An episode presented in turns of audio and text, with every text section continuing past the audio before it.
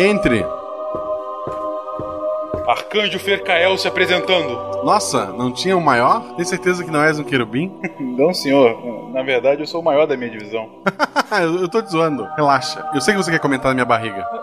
Já que o senhor falou, eu nunca vi um anjo assim, sabe? Tão grande. Eu estou há milênios parado. Eu estava vindo uma vez por século na minha sala e nunca tinha trabalho me esperando. Deixava a armadura na cadeira, colocava um volto logo, aí eu ia pra praia, assistia as pessoas se pegarem, essas coisas de anjo. Tu sabe alargar a armadura? Isso é um traje!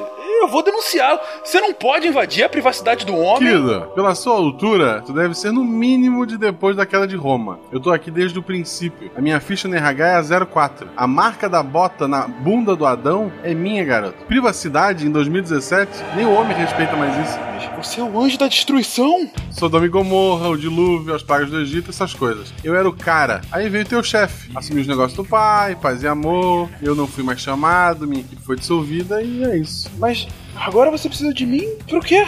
Há uns anos eu fui avisado pelo pai que o mundo precisa ser resetado. Tipo, não dá mais, saiu do controle. Mandei uns avisos, ninguém ligou, e agora, 2018, nós vamos destruí-lo. Donald Trump foi você? Aquilo foi um aviso? Me respeite. Ou eu te bato com a tua auréola até ela ficar quadrada. Minha última trombeta foi o Bin Laden. O terrorista! Sabia que as torres Sério que você era o mais inteligente à disposição? Bin Laden. A trombeta era o MC Bin Laden, sabe? Tá tranquilo, tá apavorado, tá Just like the Piper, let rest through the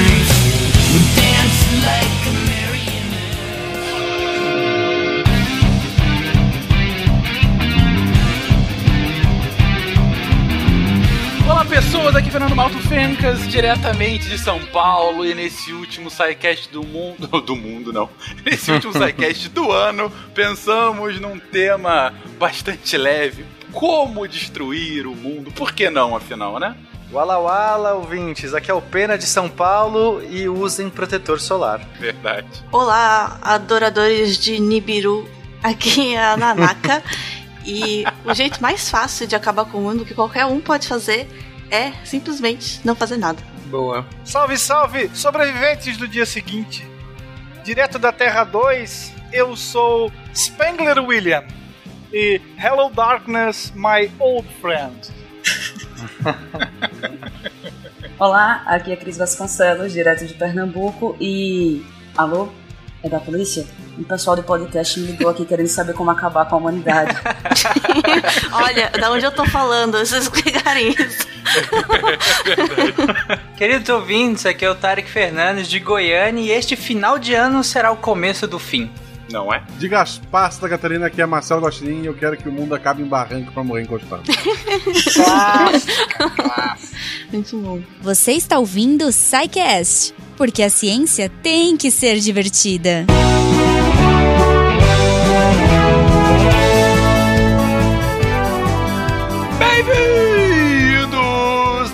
última sessão de recadilhos do SciCast desse ano. Eu sou o Fencas. E eu sou a Jujuba. E Fencas, será que é a última do ano só? Tan, tan, tan. Pô, por um cast que se anuncia com esse título, é sempre bom perguntar, né? Então, então. Mas aí cabe ver se foram os maias ou se foi algum youtuber que falou, né? Vamos ver. Vamos ver, vamos ouvir o episódio para dizer. Eu sempre aposto no youtuber, Ju. Mas, de qualquer forma, Ju, Estamos aqui, última sessão de recadinhos, ano bom, Sim. vários programas, diversos episódios, muito, muito trabalho. e mas muito apoio, principalmente de vocês, queridos ouvintes que estão aqui conosco o ano todo, e mais ainda de vocês, nobilíssimos patronos, a quem reservamos nesse episódio mais uma gloriosa leitura Gente, de nomes desculpa, de patronos. Desculpa, Desculpa qualquer já. coisa. Tem quase uma hora essa leitura de patronos. Mas valerá a pena, nós fizemos temática. Ouça se você quiser se divertir um pouco. Sim! E se você ouviu, Fenquinhas, e quiser entrar em contato com a gente pra brigar porque a gente não zoou seu nome, ou pra agradecer o, o que a gente zoou o seu nome, ou só pra falar com a gente mesmo, contato arroba scicast.com.br.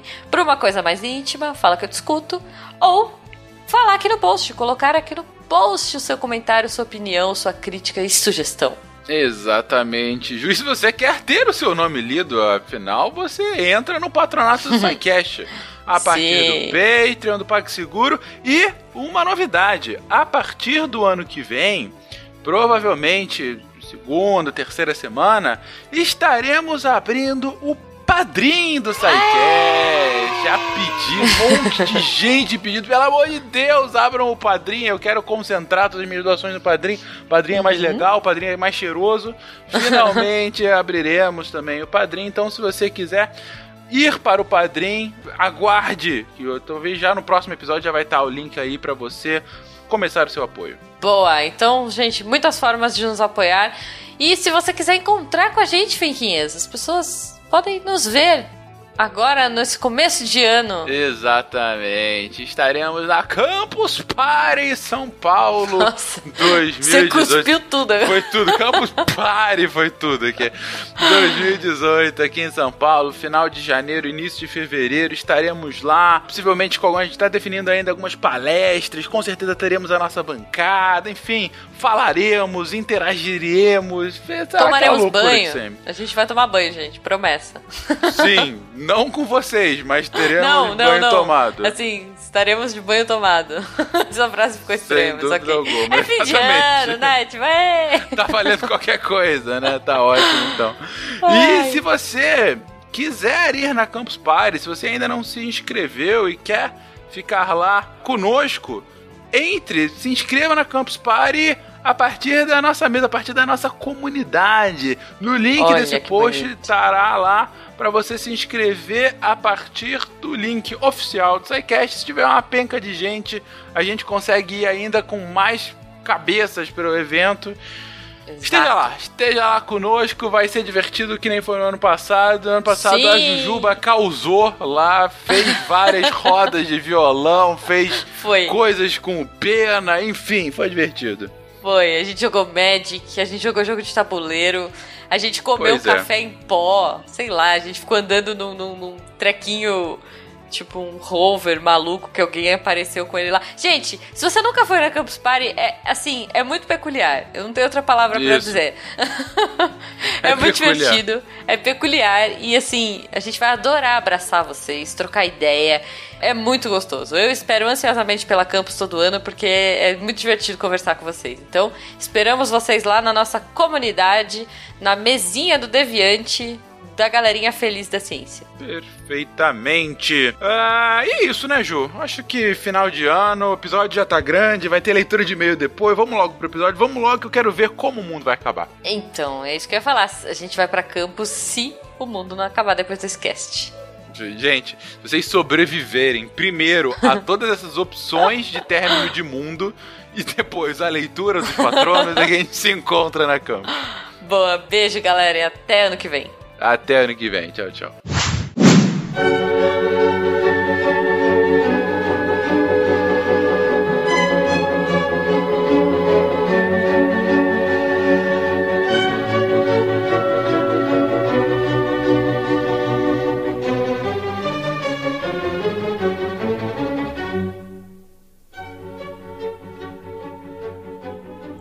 Queridões, como eu falei na introdução, estávamos pensando o que, que, faremos de programa de final de ano. A gente já teve o episódio da semana passada em que a gente chegou à lua.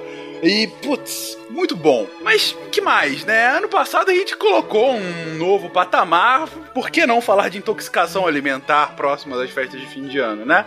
A gente tinha que ser um pouco mais drástico. E aí pensamos, por que não pensar em formas criativas de acabar com o mundo. Então, fiz esse não, convite. Não, não, não, não, não. Na verdade, Por quê? isso veio de um devaneio maluco durante a ceia de Natal, porque é isso que as pessoas fazem durante a ceia de Natal. Num desses devaneios, sentado à mesa com a família, você está lá ouvindo aquelas piadas horríveis, aqueles comentários da sua família e pensou: Meu Deus, como é que o mundo pode acabar agora?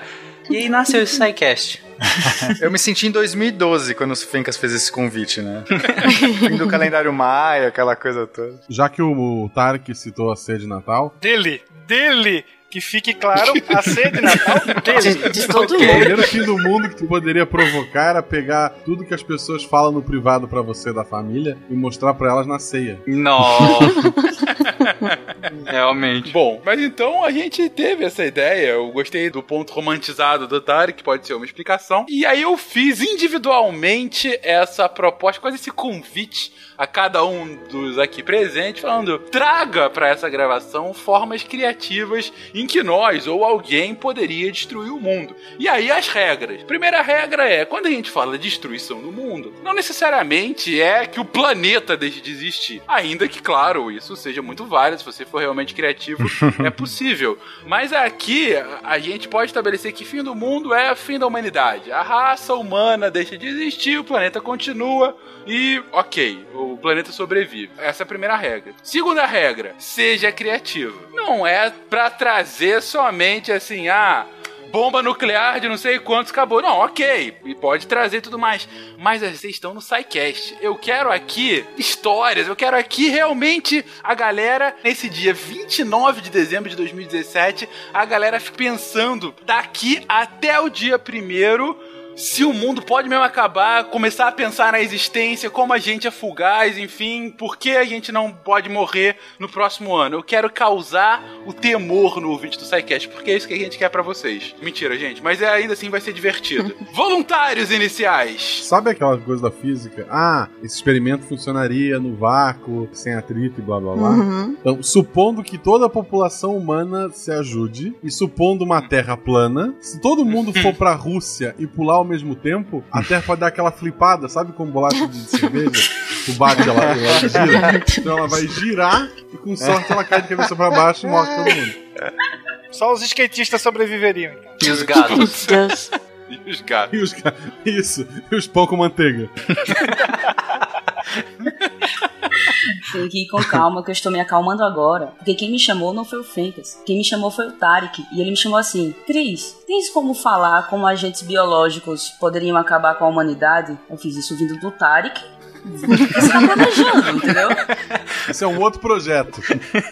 Eu acho que já saiu da fase do planejamento pra execução. Na Exatamente. verdade, esse SciCast é só, tipo, pra não parecer muito na cara, assim, sabe? Sim, quem está anotando, né? O que, que é prático ou não. Ninguém está notando nada aqui. Não pode deixar. Mas então, já temos uma primeira opção do Guacha, de fato pouco prática, mas de fato criativa. Mas vamos lá, quem mais? Quem mais quer falar aqui? Vamos. Gosma Cinza. Gosma Cinza. Bom, esse tem, tem potencial, diga lá. O nome é bom, Cosmo né? cinza. O nome é bom. Exatamente. É o que eu tinha pensado também. A gente não pode pintar esse nanorobôs? Marketing. Não dá pra pintar ele de alguma Caraca, cor? eu não pensei nisso de jeito nenhum. Vamos Não, lá. essa parada, ela envolve. Nanorobôs seria só uma ilustração, ela pode acontecer de outras maneiras. É só um jeito da gente ver como uma tecnologia, às vezes uma ferramenta, como um nanorobô, poderia gerar a extinção da humanidade. Então, acompanha aqui o raciocínio. Nós temos na Terra um total de 10 a 45 átomos de carbono, tá? Isso é um seguido de 45 zeros de átomos de carbono. É muito zero, eu não consigo falar esse número. Se a gente fizer nanorobôs, né? O que que é a ideia de fazer nanorobôs? São pequenas maquininhas que fazem uma tarefa simples, e a tarefa simples pode ser, por exemplo, ela se replicar. Então a ideia de você fazer nanorobôs é porque uma das cláusulas é assim, faça um robozinho que possa construir o próximo, para você não ter que construir todos. E aí quando eles chegam numa certa quantidade, você manda eles pararem, né? Depois você tiver alguns trilhões de nanorobôs, você fala assim, opa, tá bom, agora resolva um problema, entra na corrente sanguínea, tira o tumor do cérebro dessa pessoa, sei lá, faça um, um plot um negócio, faça o que você quiser, é a tarefa do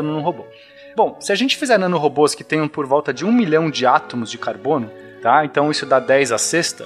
Daria para eu fazer um total de 10 a 39 robôs usando todos os átomos de carbono da Terra, tudo bem? Porque 10 a 45, cada robô tem 10 a sexta, que é um milhão, dá 10 a 39 robôs, que é muito, é um seguido de 39 zeros, eu não consigo falar esse número para vocês. A pergunta é, se cada robô consegue replicar um outro a cada, sei lá, 100 segundos, seria um, um tempo razoável, ele vai lá, pega mais átomos de carbono que estão ali disponíveis e cria um novo. Quantas etapas, Fencas, você acha que precisa para consumir todos os átomos de carbono da Terra? Quantas replicações? Quantas replicações? 17. Mas aí, átomos disponíveis, você fala É, livres? sei lá. Porque assim, você tá falando átomos livres na atmosfera, por exemplo. É, na atmosfera, na superfície da Terra, nas plantas, nos seres vivos. Qualquer coisa que tenha carbono. Ah, então eles teriam que destruir coisas para poder se replicar. Sim, sim. É. Eu acho que é esse o ponto do Pena, né? Se ele tem um tamanho de um nanorobô, ele consegue manipular átomos pra fazer um outro, ele tem facilmente como quebrar uma molécula. Ele é daquele tamanho. Mas a sua pergunta é quantas etapas levaria para que um nanorobô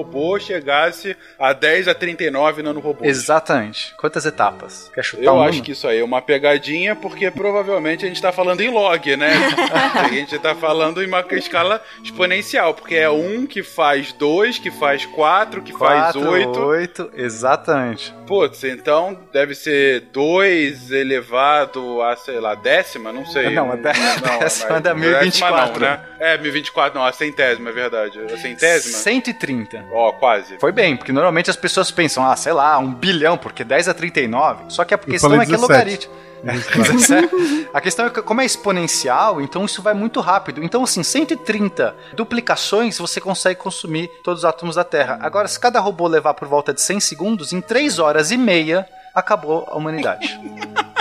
Parabéns. Acabou tudo, né? Não só a humanidade. Acabou tudo. É, acab- acabou. Ok, essa foi rápida. Essa foi bem E errada. aí o grande gosma cinza, virou tudo gosma cinza. Você não pôs uma cláusula de parar do robô de duplicar, né? O cientista que colocou falou assim: não, deixa duplicando, vai ser bom, vai ter mais no robô aí, sei lá. Vamos fazer um negócio legal. E aí é isso, acabou a humanidade. Acho que a moral da história é ensine log para os cientistas. Basicamente isso, né?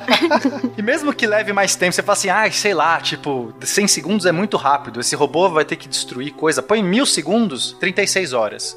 Ah, não, cada robô leva uma hora, uma hora pra fazer um novo, que num tempo de escala nanorobôs deve ser infinito. Dá cinco dias e meio. Ainda assim, a gente não tem tempo de parar esses nanorobôs. Cinco dias e meio a Terra acabou. É coisa mais rápida que você consegue imaginar. Puta, ok. Criativo, eficaz. Alguém contra essa aí? Alguém vai dormir hoje à noite pensando nisso?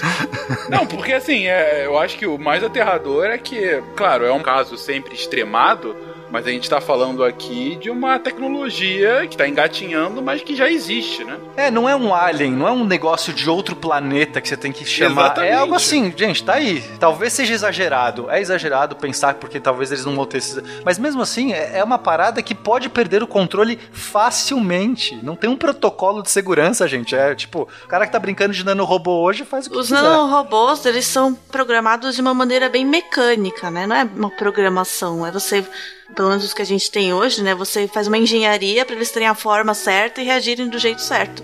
Exato. Então não, não é uma coisa que você pode colocar uma regra assim, desse jeito tão fácil de perceber. É por isso que eu digo que na vida tudo tem que ter uma palavra de segurança. Quer dizer, Tá, mas agora a gente pode pensar em terrorismo em nanorobô. Porque a gente tá falando de, sei lá, nanorobôs que foram feitos, vamos supor, pra despoluir o ar. O cara inventou um nanorobô que despolui o ar e destrói a Terra no processo. Mas poderia ser um terrorista que coloca um nanorobô que ataca uma enzima do ser humano e, e- e, sei lá, alguma coisa assim. Aí ele joga na água e manda reproduzir, usando o carbono da água. Não precisa ser carbono, pode ser outro tipo de molécula, sei lá. E aí, sei lá, daqui a pouco a gente tá tomando as- toda a água do planeta contaminada e todo mundo morre. Assim, tem outros jeitos também. Isso tá me parecendo vilão daqueles desenhos bem. Ah, sou vilão e só quero destruir o mundo. Não, o objetivo não, é é só do esse. livro do Dan Brown. é Dan Browniano. Mas por que o anjo da destruição precisa de um arcanjo? Quer que eu leve um aviso a alguém? sim, Tarek Fernandes. Diga pra ele construir uma arca e encher de dupla sertaneja. Mas, tô entendendo? É, é uma piada. O Tarek nem acredita na gente, embora ele seja o humano mais capaz de receber a notícia do fim do mundo e não se abalar. Eu preciso de você porque eu não sei usar a internet. Eu quero todas as datas importantes do Brasil em 2018. Eu preciso escolher o dia do fim do mundo. Eu fiquei imaginando na primeira hipótese, ok, um objeto sendo destruído é até de fácil percepção, mas e uma pessoa? Eu fiquei imaginando que, sabe, como que a pessoa definharia, ou como que ela...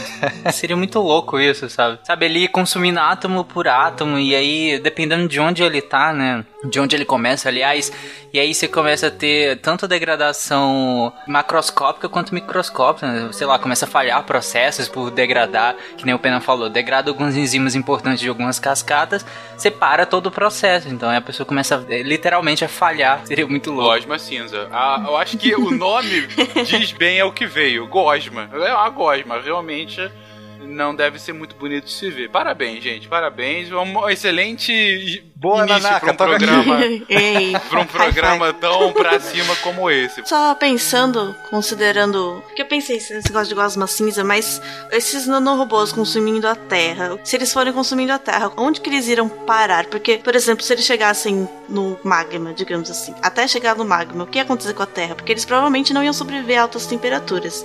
Iam ser desnaturados, né, desintegrados. E a pressão também, né? Não, mas aí a pressão vai ser liberada, né? Mas a questão é. Então, não, acho que não, porque eles mesmos, eles estão se reproduzindo, então eles mesmos vão formar a crosta, entre aspas. Exatamente. Eles virariam a crosta da É Terra. que talvez tenha algumas substâncias que eles não consigam corroer também, né? Sim. Sei lá, Pode tem ser. cristais, Sim, sim. algumas, sei lá, rochas específicas e não vai conseguir consumir tão fácil. Mas pode ficar essa gosma inteira na superfície da Terra, eu acho. Aí o que acontece? Cai um asteroide aqui e joga esse monte de gosma no espaço e aí já era. E aí o, mu- aí o universo Ou não, tá, tudo foi.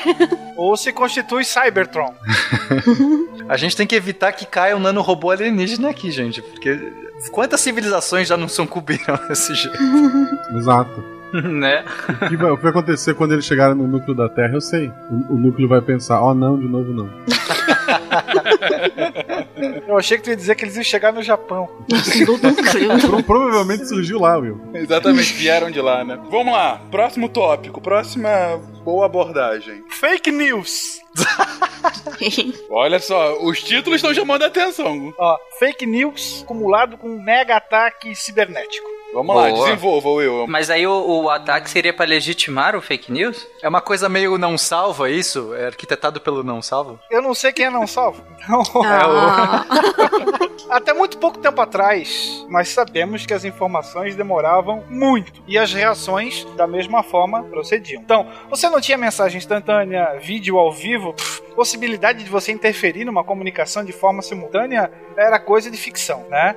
E nós sabemos que, que o mundo passou por uma mudança muito rápida, um momento inédito aí na história da humanidade, e isso ainda não foi totalmente digerido pela sociedade. E é aqui que eu vejo um risco para o fim do mundo. Como assim? Normalmente, quando alguém está diante de uma situação que não domina, ela vê perigos que muitas vezes não existem e automaticamente vai buscar refúgio em uma tribo. E aí você tem uma avalanche de informações, muitas vezes associadas com propagandas, sociedades que agora não estão mais solidamente estabelecidas, princípios jurídicos políticos, né? A famosa globalização que foi tão cantada em prosa e em verso. A gente quase vive uma feudalização da sociedade e você basta ter ali um catalisador virtual, uma comoção mundial por algo que não se checou à fonte, alguma coisa assim, para que você desencadeie um movimento de matança da humanidade contra a própria humanidade. Uhum. Jogando para um quase quase um cyberpunk já, aonde o lobo acaba sendo o lobo do homem. E aqui talvez os hackers para dar um temperinho na situação, mexendo na economia, onde você vai verificar sua conta, ela está zerada, você se desespera e tem mais gente com isso. Caraca, consigo imaginar, Will. Nossa. Você não pode confiar em mais nada, daí Exato. você não pode confiar no sistema, daí você Exato. tem que sair e se juntar numa tribo e matar todo mundo e sobreviver. No ano passado saiu uma pesquisa feita pela Universidade de Stanford e os resultados apresentados foram assustadores. E em que sentido? O público-alvo foram jovens do ensino médio e jovens universitários, que eram incapazes de identificar a fonte de uma notícia e os interesses envolvidos nessa, entre aspas, notícia. Perceber a diferença entre um texto publicitário, uma matéria jornalística, isenção, algo mais tendencioso. Quando você perde isso, automaticamente o- a trilha para o fim do mundo já está pronta. E aí acaba descambando para esse cenário que o Spinelli comentou também. Sim, sim. E vira todo mundo massa de manobra, e aí você consegue. efeito manada. Uhum, efeito manada. A galera compartilha uma informação falsa, mais um, um ataque terrorista, alguma coisa assim pra dar um, um estopim, e aí. Ascensão de regimes ditatoriais, populistas, desprezo pela ciência mais do que nunca. Caramba. Isso não precisa ser de imediato, né? É, o seu ponto é fake news num tal ponto de que qualquer instituição é desacreditada. Exato. Cara, é uma trollagem do Cid em nível global e é isso. É, e constante, né? Não é só uma, é repetida, pelo menos no início, a tal ponto que você não consiga restaurar a fé na instituição. Viraliza, né? Consigo imaginar grupos pensando num plano realmente assim. Um anarquismo extremado, né? É, é mas isso seria o fim do mundo? Da humanidade, sim. O fim da humanidade como a gente conhece, ah. sem dúvida. Ok, possivelmente a raça humana poderia sobreviver mas sobreviveria de tal forma. A civilização seria. Que exatamente, a gente regrediria. Uma regressão absurda. Esse fim entra muito também naquele que eu falei de teoria do caos, se o pessoal lembrar, do colapso global. Verdade, Isso. verdade. Isso né? Porque a gente está com um mundo tão globalizado, tão integrado, que uma flutuação, um negócio ali que você acontece, pode desencadear um efeito borboleta absurdo. Um simples enter. Um simples enter. Então a gente está hoje nessas condições. Eu acho que tem tudo a ver com o que eu estava falando. Antigamente isso não seria possível, não teria como viralizar nível global. Morreria numa região, teria um, um ápice aquilo e aquilo não poderia se propagar. Ou a gente vê um nazismo nascer e ficar confinado ali na Alemanha e se espalhar um pouco né, nos países, mas aquilo vai ser confinado, que não tem como virar uma ideologia global. Mas o que a gente está falando agora é que isso pode. Não tem mais barreiras, né? A gente vive nessa condição da teoria do caos aí. Né? As misturas topológicas, as sensibilidades a condições iniciais, está tudo aí. E esse é um dos meus medos. A gente está num caldeirão fervilhando que agora tudo pode acontecer. A gente teve um exemplo nos anos 30 que foi a própria dramatização da Guerra dos Mundos, feita pelo Orson Welles, né? Exato. Uhum. Nossa, imagina uma Guerra dos Mundos no nível mais estupendo hoje em dia. Caraca, imagina o que aconteceria hoje em dia. O mundo inteiro ouvindo a transmissão, surtando, as pessoas se matando, as pessoas estavam vendo aliens, cara. Mas então, as pessoas iriam acreditar? Eu acho que ninguém ia acreditar se eu visse isso. Como assim, não? Ia fazer meme. Como assim, não? tipo, ah, Caraca, as pessoas, elas são medíocres no geral. Eu acho que vocês supervalorizam a humanidade. Ela não merece. É, eu também. tá bom. Mas eu acho que esse é o ponto, Nanaka. Algumas pessoas, possivelmente a maioria, não dá para dizer, mas algumas pessoas acreditariam. E outras não. Mas a que não acreditariam, se isso fosse repetido, elas deixariam de acreditar em qualquer coisa. Exato. Tem uma frase que o Marcelo Valença, que teve com a gente em alguns episódios de Relações Internacionais, ele colocou, se eu não me engano, no cast de Coreia, que é como você acha que sabe aquilo que você sabe, né? Porque assim, é, a pergunta é, Nanaka, o que te faz ter certeza das coisas? Qual é a sua fonte? De onde é que vem a sua informação? Como é que você se informa com o mundo? Sabe? Você lê jornal, jornal, você ouve podcast, você vê TV, você acompanha um blog? Uma boa pergunta, como você se informa, Nanaka? É, eu vejo Twitter. Twitter? Eu acho que é, o Twitter é sempre a primeira fonte. Mas tá, além de Twitter, mais alguma coisa? Hum, acho que só as pessoas mesmo. Eu não vejo TV, as pessoas. Não, é, não leio jornal. Então... Imagina que haja algum fato. Bom, a gente teve, há pouco tempo atrás, teve lá um escândalo de uma youtuber que disseram que estava sendo mantida em cárcere privado né? Uhum. E aí, de repente, ficou durante uma noite toda, o Twitter todo falando disso. Isso porque era um negócio desse tamanho. Era um youtuber. E assim, boa parte do Twitter conheceu a garota por conta disso e tudo mais. E aí, no final, pelo menos por enquanto, parece que era só um negócio que acendeu muito. Ela é só louca. Era uma das explicações. E aí, agora, pouco tempo atrás, voltou isso. Mas imagina isso para algo realmente relevante. Não que se ela tivesse em casa privada não fosse relevante, mas eu digo, algo numa escala gigantesca e que no Twitter, e aí de repente o tweet é comprado por. Ó, semana passada teve, passada retrasada, pelo menos três grandes emissoras norte-americanas compraram uma informação de duas fontes distintas sobre aquele escândalo da Rússia e a, a ajuda no Trump nas eleições e tudo mais, e eles ficaram o dia todo batendo na mesma notícia. Até que no final do dia viram que as duas fontes tinham enganado uma primeira emissora e depois enganou demais e tudo mais. Mais uma vez, para uma notícia pequena. Agora imagina isso todo dia, com qualquer assunto, o tempo todo. Semana passada, essa semana também tiveram os protestos na Argentina e alguns jornais brasileiros noticiaram alguns gritos, né, durante protestos lá, referenciando outros jornais argentinos. A questão é que nenhum jornal argentino noticiou isso. E aí alguns jornais brasileiros ficaram replicando isso como se fosse verdade. É, porque um replica do outro já. A gente já vive Isso, na era que o jornalista exatamente. copia a notícia do Twitter, é isso. Pra isso dar certo, tem que matar o Gilmar Del Farsa. É. É, Coitado, exatamente. ele vai morrer de tanto trabalhar já, não precisa. É, não, pra próxima eleição ele vai contratar uns 20 estagiários. tá...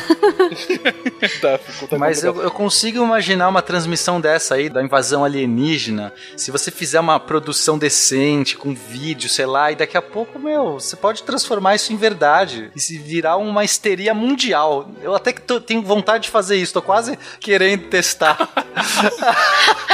Conversa com o Tarek que ele tem um plano parecido, hein? E- Não, não, só estou testando hipóteses. Mas aí vocês estão considerando que a resposta estatal seria suprimida pelos hackers? Não há resposta estatal.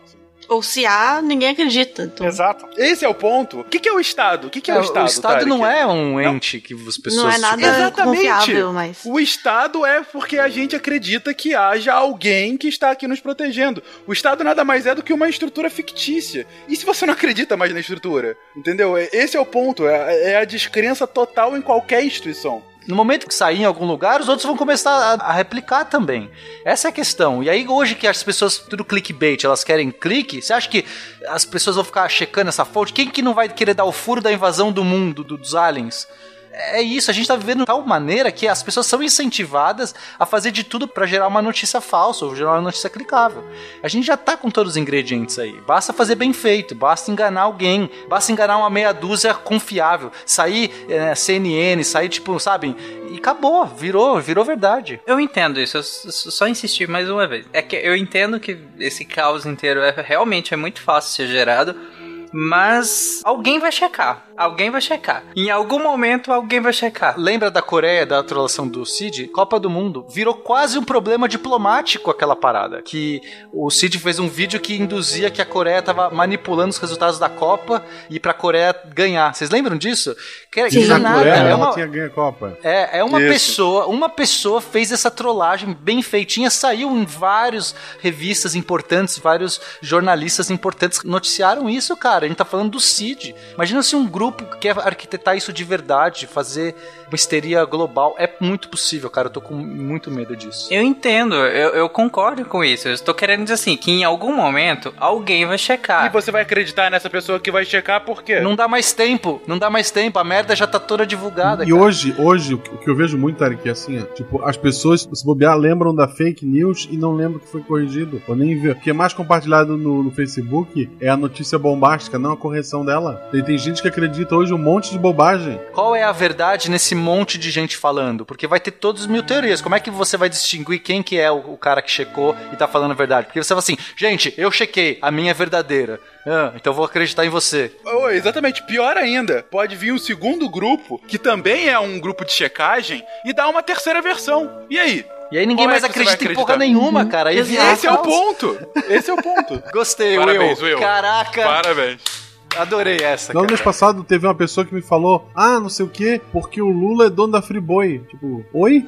Continua isso, Isso né? é antigo, Continua isso é um isso. boato antigo já desmentido e a pessoa tá nessa ainda, sabe? Todo mundo sabe que ele é dono da JBS, né? Mentira, gente, mentira. Fala aí. Tem um livro escrito no final dos anos 20, talvez pelo filósofo mais conhecido da Espanha, chamado José Ortega y Gasset, chamado A Rebelião das Massas. Onde ele discute, ele avalia o, o, homem médio quanto à sua capacidade para continuar a civilização moderna e quanto à sua adesão à cultura. E ele pinta um cenário, lembrando que a Europa né, passava por grandes transformações ali da virada do século XIX para o XX, a Primeira Grande Guerra e tudo mais.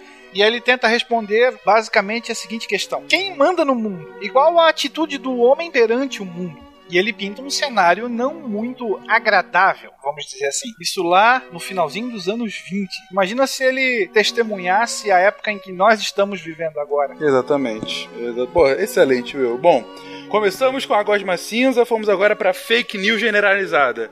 Qual o próximo? Eu quero puxar uma e jogar pra, pra mesa, que a gente puxou lá no cast sobre Coreia do Norte. Imagina o seguinte cenário: Coreia do Norte decide fazer um teste com um míssil nuclear, alguma coisa falha e o míssil, sei lá, atinge uma cidade no Japão. Trump, na mesma hora, ordena um ataque nuclear à Coreia do Norte. A China se mete, a Rússia se mete. De repente tem cinco potências jogando bomba atômica de um lado pro outro. O que vai acontecer? ok. Não acho que seria assim, mas ok. Não, assim, a primeira parte é possível. Coreia do Norte poderia Não. cometer um erro. Sim, mas eu não acho que a resposta seria tão assim, vamos jogar uma bomba agora lá, por conta de um erro da Coreia do Norte. O Trump ele não tem protocolo de segurança pra respeitar, ele é a porra do presidente. Ele tem pessoas que têm mais poder do que ele. Tem o departamento de vai dar merda, ele existe. Ele... Esse departamento não tem Twitter, né? Porque, entendeu? Bom ponto pra começar. E segundo ponto, aí eu vou ficar com gosto pelo seguinte: ainda que tenha tudo isso, cálculo e tudo mais, Nanaka, joga uma bomba nuclear no centro de Tóquio. Ou ainda pior. Ele tem uma falha e, enfim, por algum motivo, um míssil nuclear ou alguns mísseis nucleares são lançados em cidades americanas. Cidades americanas. Gente, caiu um no meio de Los Angeles. Sabe, um dos lugares mais populosos do planeta ou ali entre Nova York, Boston e Washington, também uma das maiores populações do planeta. Como que o Trump não vai responder? Eu duvido que ele vai dizer: liga pra ONU, marca uma reunião, quero conversar. Não, Não, aí até- sim, é que eu tava imaginando um cenário mais, mais plausível, assim, no caso de atingir um- um- uma cidade um pouco menor do Japão, a Coreia do Sul, talvez, ou a costa leste dos Estados Unidos, oeste, aliás, desculpa. Teve um fato que aconteceu, é, que o Ronaldo, inclusive, trouxe no Spin de Notícias, não vou lembrar qual que é, mas que foi o cara que salvou a humanidade, acho que foi um russo. Sim. Porque teve um- 1984. Em 1984, Isso. ele recebeu um sinal falho de um, de Tinha, um tinha um sinal no satélite radar, é, tinha um sinal no radar. no radar. E o protocolo dele era fazer a retaliação imediata, porque por teoria dos jogos, você não pode esperar. Se você esperar, você já perdeu a guerra. Você tem que fazer o contra-ataque massivo para destruir o máximo aquela outra nação, para você ter uma chance. Essa que é a questão. Então não dá tempo de você consultar ninguém e o cara não obedeceu o protocolo. Era para ele ter apertado o botão e disparado todos os mísseis nucleares. Toda a equipe falou em atacar e o cara disse: Não, isso deve ser uma falha, e era uma falha. E era uma falha. Esse cara foi demitido, inclusive, mas ele salvou a humanidade. Sim, ele Se foi eu não me preso. engano, foi no final de 83, setembro de 83, eu acho, alguma coisa assim. Stanislav Petrov, acho que é. o- Ele era major, se eu não me engano, do Exército Vermelho. Era o responsável ali pelas instalações de segurança da então União Soviética.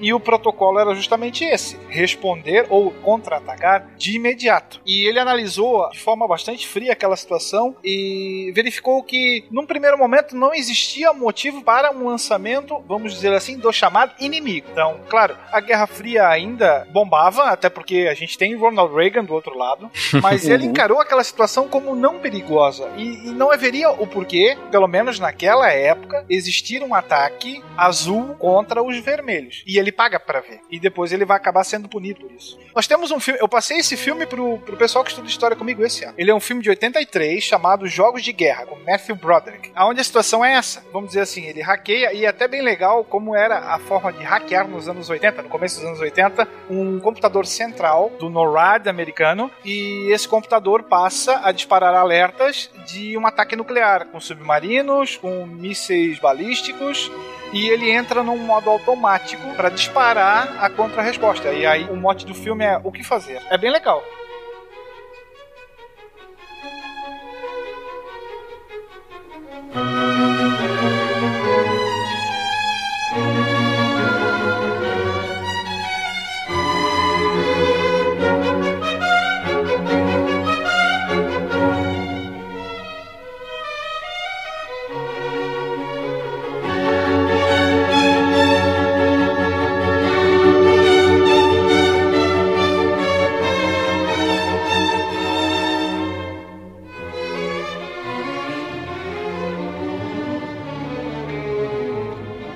Eu acho um cenário bem factível. Eu tava até procurando alguém no Twitter me mandou, marcando contrafactual, teve um artigo que a Folha traduziu, mas se eu não me engano era do Washington Post originalmente, que o articulista ele fez um cenário contrafactual justamente de como se geraria uma guerra entre Coreia do foi eu que te mandei. Norte e Estados Unidos. Ah, foi você então, obrigado. Foi do New York Times. Sim, sim, eu até comentei com você, você viu que eu errei tudo, né? Não foi no Twitter, foi o Will e não foi do... Obrigado. Mas enfim, eu recebi de fato. Eu até comentei com o Will que eu discordava um pouquinho do desdobramento, mas ele fez até um cenário bem interessante de como isso poderia acontecer, começando, como o Guacha falou, um erro. Começa num exercício que dá errado na Coreia.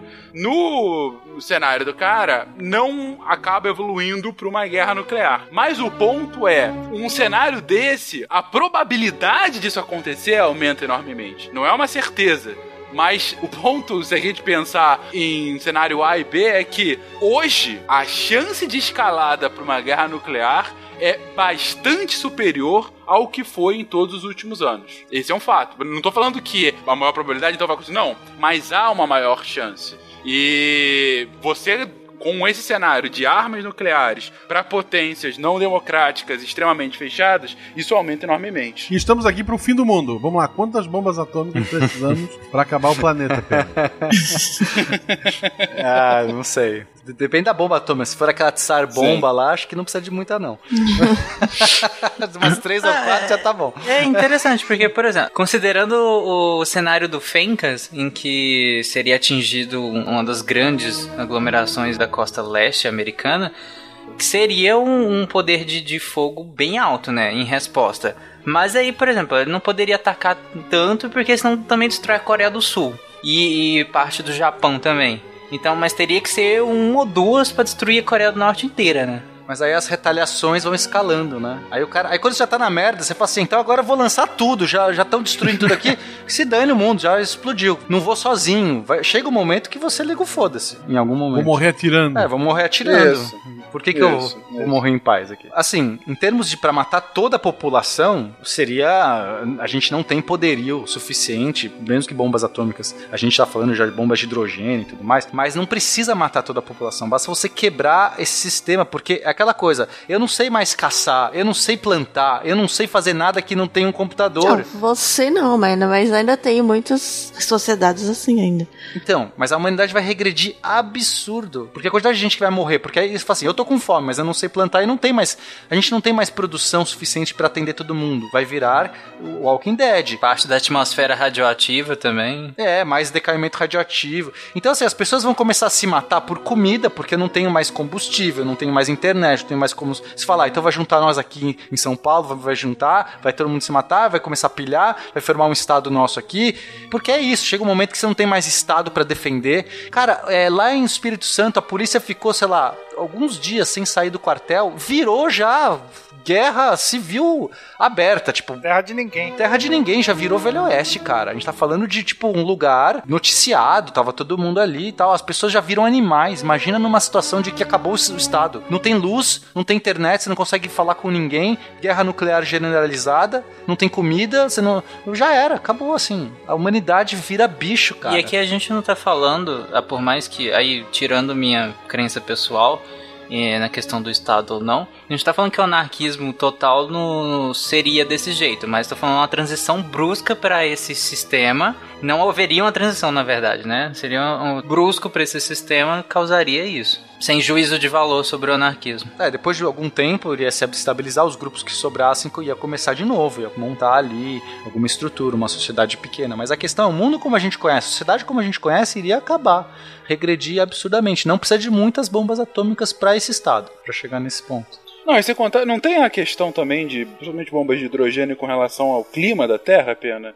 Relação a nuvens de inverno nuclear, enfim. Sim, mas é para chegar numa escala global tem que ser uma coisa como um asteroide que matou lá os dinossauros. Aí a gente tá falando de, assim, é muitas ordens de grandeza acima. Agora, a longo prazo, totalmente. Explosão de diversas bombas de hidrogênio, bombas de grande porte, a longo prazo vão fazer efeitos de aquecimento global e aí vai acelerar toda essa merda aí. Certeza. A questão é que eu acho que numa guerra dessas, não acho que dê tempo para muitas bombas serem acionadas. Eu acho que você subjuga muito a humanidade, viu, Tarek? a capacidade do ser humano de destruir, cara. Sim, mas é porque é, eu imagino mano. assim, sabe? Um solta no outro, outro solta no outro, beleza. Aí, tipo, você destrói boa parte já da. Claro, você destrói a Coreia do Norte inteirinha. Vamos dizer que comece a guerra por lá. Vamos apertar as mãos agora. Vamos nos abraçar ao redor da fogueira, cantando Kumbaya. Esperança. Acabou a Coreia do Norte.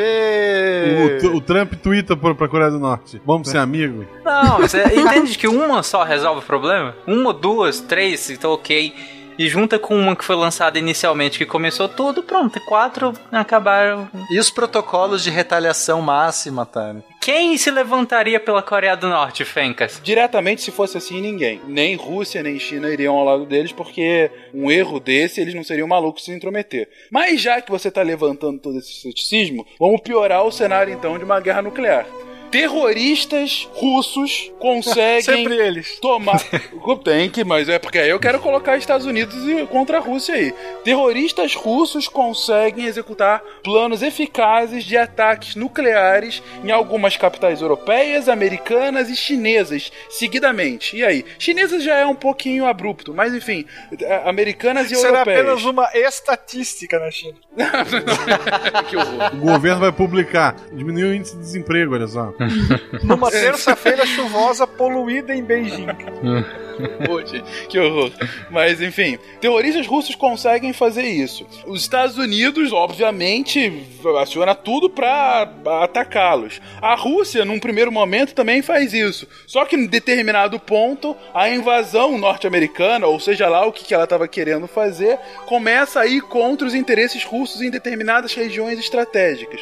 O negócio começa a evoluir, começa a evoluir, começa a evoluir. De repente, aí volta o cenário que o Will propôs anteriormente você quebra a confiança do sistema internacional agora. Os estados param de confiar entre si. E aí precisa de uma pequena merda pro negócio escalar enormemente. Porque aí é a teoria dos jogos, aquele episódio que a gente já teve do SciCast. Qual é a coisa mais eficaz para quebrar o, o dilema do prisioneiro? É você criar comunicação entre os dois prisioneiros. Se os dois prisioneiros têm comunicação, ou no mínimo têm uma confiança prévia, você sabe o que, eles vão fazer. A partir do momento em que os dois são distintos, malucos e se odeiam, aí é qualquer coisa. Aí é o pior cenário pros dois. Os dois vão acusar um outro. Não, nem precisa se odiar, né, Fencas? É porque o egoísmo fala mais alto ali. Você vai defender o seu. Não é nem que eu quero odiar outro, cara. O, o dilema do prisioneiro, os dois poderiam ser amigos e tal. Ainda assim, se você sabe que o outro vai te ajudar, trair o outro te dá mais benefício. Você pode fazer Exatamente. isso. A delação premiada.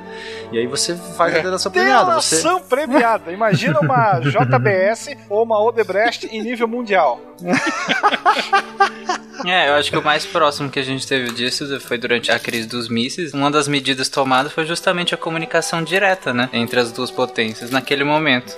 Com certeza. Por isso, os telefones vermelhos, né? Exato. O famoso telefone vermelho. O que eu sinto, Fencas, é que tem muito jeito do mundo acabar usando uma instabilidade local, visto aquela coisa da teoria do caos, que a gente hoje vive nessa possibilidade de coisas pequenas afetarem o, o globo. Eu tenho um exemplo das explosões solares, inclusive eu trouxe num spin de notícias, que é, olha só, em 1 de setembro de 1859, existe um, uma explosão solar que ejetou alguma massa coronal do Sol, que são aquelas camadas externas, chegou na Terra, né, impactou a Terra, e aí a gente recebeu essa explosão solar com tudo e destruiu muitos sistemas de telégrafo, deu choque nas pessoas. Mas a gente está falando de 1859, que ninguém, a eletricidade era muito parca, a gente vivia num mundo que era principalmente movido pelo vapor, pelo carvão. Então a gente não teve esse impacto. Era um mundo a lenha, literalmente, né? Um mundo a lenha. 23 de julho de 2012, teve uma explosão semelhante que passou ao largo da Terra por muito pouco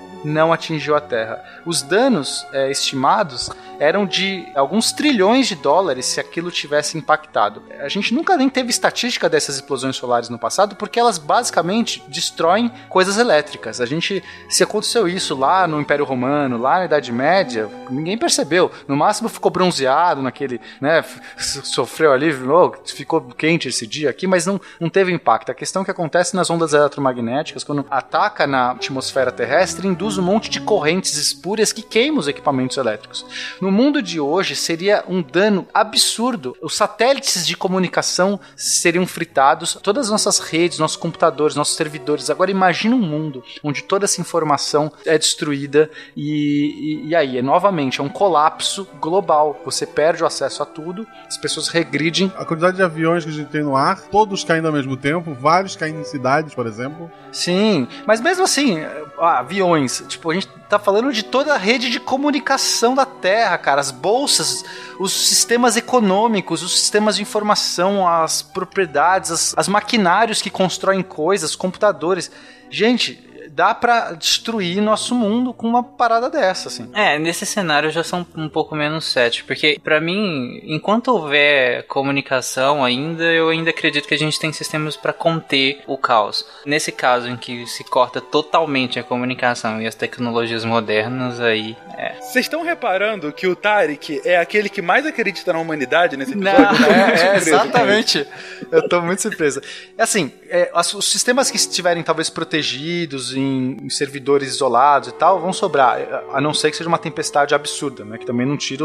A gente não sabe qual o ciclo de atividade do Sol com essa potência.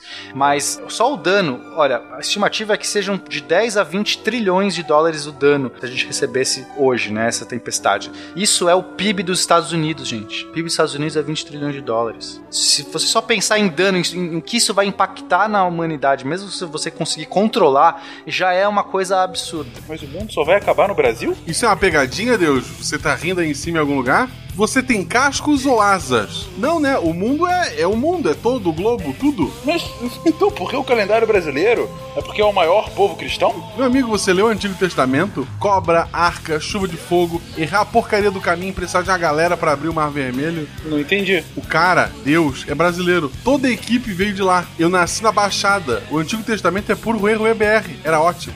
Aí veio o filho e falou em representantes de todos os continentes, livre-arbítrio, blá blá blá. Eu sei o calendário do Brasil, o ano acaba em 2018. Se me permite, eu não me sinto tão bem com esse trabalho. Eu gostaria de acabar logo com isso. Pode ser em janeiro? 2018 só começa em março, carnaval. E isso se não contarmos Salvador queria pensar em uma pandemia perfeita. Eu gosto desses títulos, a pandemia perfeita. Vamos lá. Tem que ser pelo ar? Então, existem vários jeitos. Pelo ar é um bom jeito de se propagar, mas também tem seus problemas. Quem já jogou Pandemic, né? você consegue ver o todos Plague os. Inc, né? É isso, Plague Inc. Pensando assim, no término da humanidade, ou quem sabe até de todos os seres vivos, apesar de ser mais difícil, né? poderia ser uma pandemia que surja naturalmente, apesar de que isso é um acaso, é bem difícil, não é tanto um acaso, né? Mas, tipo se ela fosse evoluindo e tal, mas é bem difícil de acontecer. Do jeito que a gente tem hoje os meios para manipular agentes biológicos, acho que seria mais possível alguém criar mesmo esse agente, né, pandêmico. E aí tem que pensar, né, como seria um, um agente pandêmico perfeito?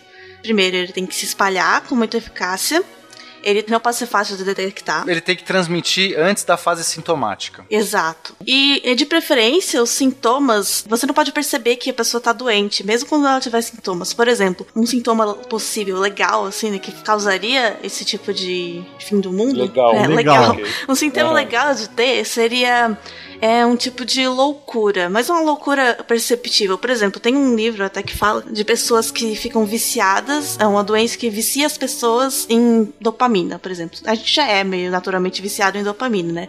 Mas assim, num nível maior. E aí, quais são os sintomas? A pessoa vai se tornar super egoísta, ela vai querer fazer tudo pra. Sabe, vão ser sintomas que podem ser confundidos com o egoísmo, o mau caráter, e as pessoas vão começar a ser gananciosas, que elas querem tudo pra si. Então, não é uma coisa Essa que você vai existe, achar que né? ela. Então, a pessoa não vai achar que tá doente, os outros não vão achar que a pessoa tá doente, mas ela vai começar a agir de forma que cause o caos. Chegando mais ou menos perto das outras possibilidades que a gente falou. Isso a gente já tem, né, mais ou menos. A toxoplasmose. Chama-se ela dinheiro. faz- Não, é o que eu ia falar. A toxoplasmose é um candidato seríssimo a isso. É, então, porque ela já faz quase isso, né? Ela mexe muito com o comportamento por- dos ratos para que eles percam a inibição com relação ao cheiro da urina dos gatos.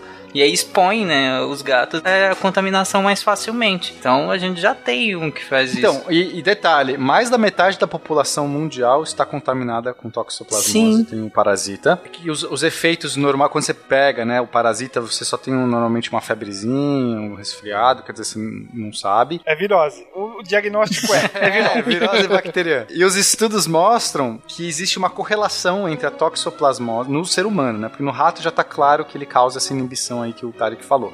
No ser humano a gente não sabe, assim, a pessoa fala assim, o que, que faz toxoplasmose? Ah, só tem que tratar quando Esse é fica é grávida, não sei o quê. Mas vários estudos estão apontando correlação com doenças psíquicas, né? Doenças é, mentais. Então, a gente tem correlação com toque, transtorno obsessivo compulsivo, doença de Alzheimer, Parkinson e suicídio. Sim, Existe cara, uma correlação é muito bizarro. alta com toxoplasmose e suicídio.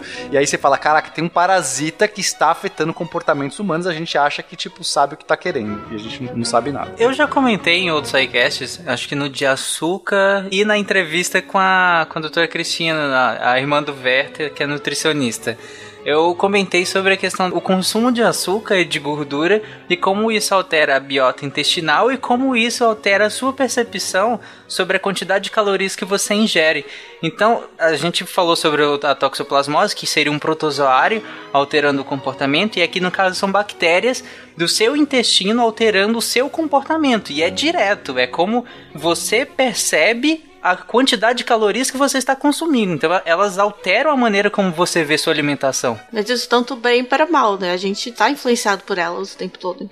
Sim, mas imagina no caso pro mal, entende? Vamos manipular isso aí. Exato. Se ela começa a alterar o comportamento de maneira a causar mais causa ainda, com comportamento tipo sintomas de raiva em, em alguns mamíferos, seria o caos, né? É, então, mas tem que ser coisas que não sejam perceptíveis como doença, para que não haja uma busca da cura, né? Ah, mas em algum momento teria que ter um turn point em que ela causaria óbitos, Exatamente, né? Exatamente, ela pode ficar latente. Sim, poderia causar óbito, mas não seria uma consequência direta do patógeno, sabe? Seria a pessoa, por agir inconsequentemente, causa o próprio óbito. Ah, entendi, uhum. entendi, entendi. É, então, é, seria louco uma toxoplasmose que tiraria, por exemplo, tanto a inibição que levaria ao medo e tudo mais que. E as pessoas são inconsequentes, e elas são egoístas e inconsequentes. Aí pega lá, os, todos os líderes mundiais têm essa doença, pronto. Exatamente. É bom lembrar, já que ninguém falou, que como é uma doença que grande parte da população tem, aquela correlação com o suicídio, etc e tal, ela ainda não está 100% provada, tá? Correlação, não sabe se tem causalidade, É causalidade. Né? Correlação Isso. não é causalidade. Isso. Mas vamos lá, uma doença que transmita pelo ar e que, sei lá, tenha um mês de sem sintomas e quando dá o sintoma, sei lá, mata em poucas horas. A gente controla ou acabou a população? Hum, um mês eu acho pouco tempo. Um mês é pouco tempo? Pra transmitir pro mundo inteiro? Porque assim, é ideal que a maior parte do mundo já esteja infectada antes dos sintomas começarem a aparecer. Tirando esse caso que os sintomas são mais imperceptíveis, ok, acho que daria. Ah, mas eu acho que é suficiente sim. Um mês de incubação, um mês. O mundo acaba ou não? Começou no Tarek.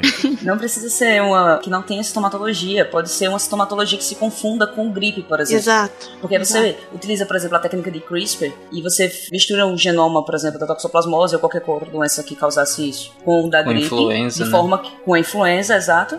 E o influenza, ele se espalha rapidamente e as pessoas não estão, tipo, muito preocupadas com isso. Pega uma gripe, uma gripe branda. Ah, elas vão tratar como se fosse uma gripe. É, exato. Então quando ele fosse manifestar, já tá todo mundo contaminado. E você não vai conseguir diferenciar quem tá com gripe e quem tá contaminado também com essa doença. Ou seja, você já Exato. tem até a tecnologia pra fazer isso. É isso que você tá falando. Claro. Sim. Ô Fencas, eu já estou, eu estou cada vez me convencendo por que, que existe o paradoxo de Fermi. Por que, que a gente olha pro céu e não vê outros alienígenas? Não é, cara? É- eu É acho incrível que a gente não se matou ainda. Qual a chance de alguma civilização chegar no nosso nível e não se matar, cara? Eu não consigo. São tantas opções, né? Você tá- pode escolher, inclusive. Vocês estão sendo bem drásticos aí, pensando, tratando a coisa como se sempre fosse gerar uma guerra. Eu pensei em acabar com a humanidade de forma tão silenciosa ao ponto em que ela simplesmente acabasse e você ficasse só observando aquilo acontecer. Meu Deus. Vamos lá. Qual o nome? Não, tem que ter um nome bombástico primeiro. Não, eu tô sem nome, pra, eu não consigo imaginar o nome pra ela. Mas ó, Tudo- pra explicar A gente nomeia isso, depois, então. eu precisaria de um cast sobre material genético. Então peça um cast sobre material genético. Até aqui estão pedindo cast, gente. Parem com isso. O mundo acaba depois desse, não tem mais sequete. Fim do mundo, olha só, fim do mundo, não tem mais sequete, esse é o último. Hashtag material genético. Todos foram contaminados por esse vírus. É impressionante, cara. Começou nas lá. exatas, agora lascou. Isso, todo mundo. Não, não tem mais, não tem mais vergonha nesse cast. Mas fala aí, Ainda Cris. bem que o mundo vai acabar. Exatamente. Então, se pegar os cromossomos, tem as regiões que são as pontas do cromossomo, são os telômeros, certo? Essas regiões elas são mais difíceis de ser replicadas. Nosso DNA precisa replicar, as células precisam replicar. Essas regiões são mais difíceis e elas têm uma proteína específica para lidar com isso, chamada telomerase. Algumas doenças estão relacionadas à telomerase e elas fazem com que elas diminuam o tempo de vida da pessoa. Algumas dessas doenças elas podem ser dominantes ou recessivas, ok? Em que vai ser mais branda nos pais, enquanto que no em dois pais que carregarem aquele forem recessivos podem ter um filho que tem um alelo, quer dizer, os dois recessivos é, E ela se manifesta, né? ela se manifesta, exatamente. Tem o, o fenótipo. O que acontece é, se você conseguir criar alguma droga, seja lá qual a forma que você espalhe isso, que altere essa proteína, as pessoas não estão verificando essa proteína. Elas não estão fazendo sequenciamento para avaliar a telomerase. Só que você altera ela de forma recessiva, em que quem está vivo não vai sentir isso drasticamente. No entanto, a próxima geração de todas as pessoas vai ter um tempo de vida tão reduzido ao ponto de não conseguir se replicar. E assim você acaba com a humanidade só observando. Olha aí. Gente, a gente não pode publicar esse cast. Assim, tem muitas ideias para terroristas, teorias, terroristas genéticos, terro- terroristas de todos os tipos aí, acabar com o mundo. Tô com medo. Não É, é é, um- o uma telômero coisa é certa. legal que, que ele é chamado, né, o relógio celular, justamente porque é, observou que a partir das, das multiplicações celulares ele vai reduzindo mesmo, né? E a função da telomerase seria justamente contrapor isso, né? E aí se você inibe a ação da telomerase, ele vai reduzindo. E o mais legal que a Cris falou é que ele não só reduz, porque ok, se ele reduzir isso no indivíduo vivo, você vai morrer eventualmente, ok. Mas a questão é que ele passa isso para descendência. Esse é o mais legal. Porque aí você já passa um telômero reduzido para os padrões normais. Para células replicadas, para descendência, parece que se a pessoa tiver filho, ela já vai estar com um telômero menor. É, não, é isso. Mas é que as células germinativas, elas repõem, elas começam com um terômetro também. Exato, mas eu tô falando no sentido de uma metilação, por exemplo, um- uma metilação ah, no sim, Se a gente DNA fizesse um agente, sim. Que, que, que induzisse a uma expressão de uma telomerase disfuncional já com um telômero reduzido. Entende? Metilação de DNA, para quem escutou outros sidecasts, é, é, é uma das fases da epigenética. Né? Um dos mecanismos, desculpa, da epigenética. É como você controla se um gene vai ser expresso ou não. Exato. Então, se você controlar o gene que expressa a, a telomerase, se você controlar e produzir uma telomerase disfuncional, ela não vai agir nesse sentido de reconstituir o telômero. Você vai ter uma degradação do telômero e não vai ter como reconstituir ele. Se a gente tem essa tecnologia de desativar esse gene, a gente não conseguiria perceber a partir do momento que algumas pessoas, as, as mais jovens, começassem a morrer da nova geração, perceber isso e aplicar o tratamento de, de reativar o gene? Por isso que a minha ideia foi aplicar de uma forma nos pais em que eles não fossem tão afetados, e sim a próxima geração fosse a mais afetada. Porque existem algumas doenças que elas que estão ligadas ao- às telomerases que elas atuam desse jeito. Em que os- a redução de idade nos pais, por eles ser um alelo recessivo, a diminuição de idade dos pais, ela ser pouca, mas no filho que herdou os dois alelos recessivos, aí ela é muito drástica. Me parece uma, uma doença que facilmente vai sumir, porque ela não deixa descendentes, então ela não é passada pra frente. Os que tiverem os dois alelos vão morrer, e aí, tipo, ela vai continuar sendo transmitida em poucos, não vai acabar com a humanidade, entendeu? É, mas nesse caso você teria que atingir a todos. E como ela não tem um impacto visível, é, é mais complicado. Cara, só o impacto gigante na, na expectativa de vida do mundo, isso. É, Com certeza Imagina. vai criar um. vai gerar um caos. A minha dúvida é a seguinte: se vamos supor que eu não produzo telomerase, e, e quantas divisões celulares ou quanto tempo de vida eu tenho antes de comprometer o material genético? Vocês sabem? Só pra saber, se tem uma, sei lá, 10 anos, 5 anos. Mesmo com a telomerase, eles calculam que dá para viver por volta de uns 120 anos, assim, conseguir replicar as células. Depois disso, elas param de se replicar. Se você afetar o tamanho dos telômeros, ok? Você quando passar e você passar o tamanho do telômero ele já é reduzido, ele não tem como aumentar. Uhum. Ele vai ter que replicar só o que tem. Sim, Sim, aí esse sim, é o que sim. tem, assim, alguns anos. Não é tipo desenho. É, exato, não, é. Acho que é menos anos. até, deve ser pouquíssimas divisões sem nenhum Ah, tá. tipo de. Ah, sem nenhum tipo de telomerase, é. Mas aí também não, não é que o indivíduo cai morto do, do dia pra noite. É claro que vai começar justamente dos tecidos que, que, que precisam de maior É replicação. o que acontece quando a gente fica velho, né? Então, mas aí que tá, a gente fica velho por causa dos telômeros, eu acho difícil, porque Não a gente só, teria uma expectativa de 120 anos tranquilo, Não, claro, não, não são. por causa dos telômeros. Mas está ligado ao tamanho do telômero das pessoas. Ah, O envelhecimento celular está diretamente ligado. Tal que algumas doenças ligadas à telomerase, você acaba tendo doenças que. Outras doenças, certo? Que naturalmente ocorrem na velhice, elas vão ocorrer nas pessoas jovens, entendeu? Você vai ter demência, você vai produzir catarata e outros, e outras doenças assim. A gente pode fazer uma associação com a primeira doença da Nanaka também, que ela citou, e quando a Cris também.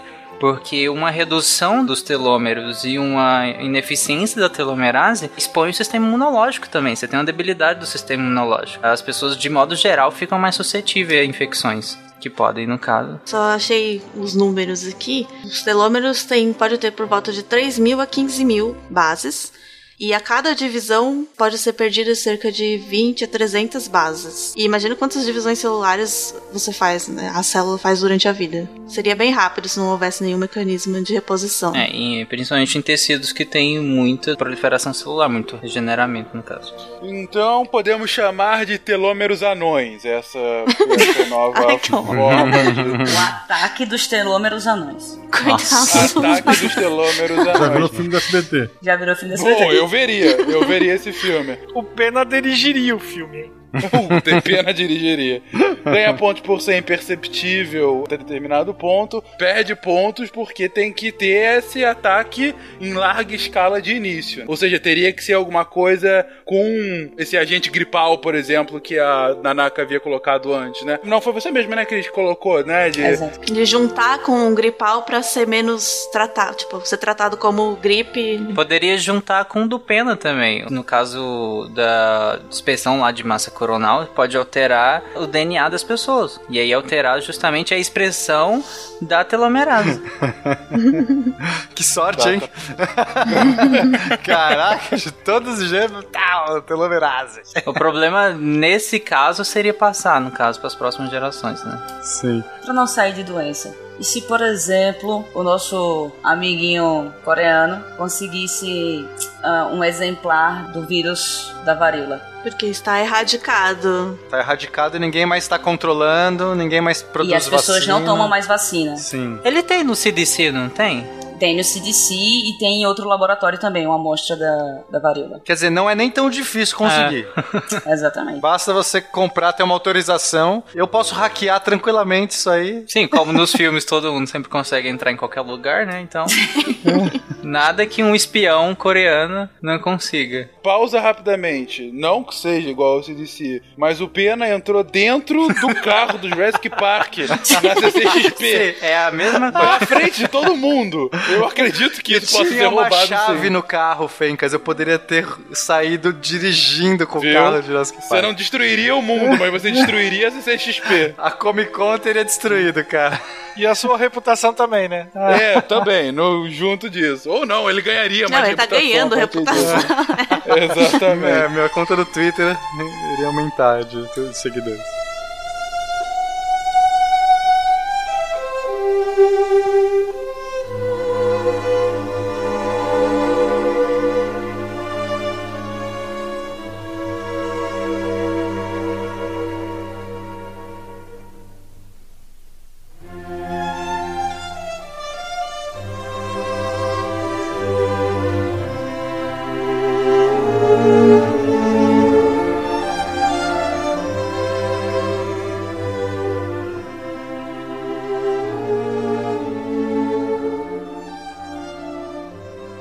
Mas, Cris, voltando à, à varíola, não tem nenhuma vacina guardada? Então, a questão é, se você causar uma mutação na da varíola, a gente não tá preparado pra uma Ah. mutação. Ou, por exemplo, o próprio antrax. O que acontece é, o antrax tem, certo? Se você jogar uma bomba com ele, a gente tem um exemplo até aí da década de 40, quando testaram ele numa ilha. E a ilha em que foi testado, onde soltaram a bomba, além de morrer os animais que tinham colocado lá pra, para o teste, a ilha ainda ficou inabitável por 40 anos. Teve que ficar em quarentena a ilha. Se naquela bomba inicial que ele jogou lá em Nova York ou em Washington tivesse antrax. Ou destruísse, sei lá, um dos centros do CDC, espalhasse, não sei. Até agora a gente não explicou o que é CDC, desculpa, gente. É o Centro de Controle e Prevenção em Doenças Americanos. É a Anvisa americana. Isso. Quando você perguntou da vacina, mesmo que exista um exemplar da vacina, se você fizer isso em larga escala, a produção tem que ser rápida e a vacina ela precisa ser aplicada até quatro dias após a infecção.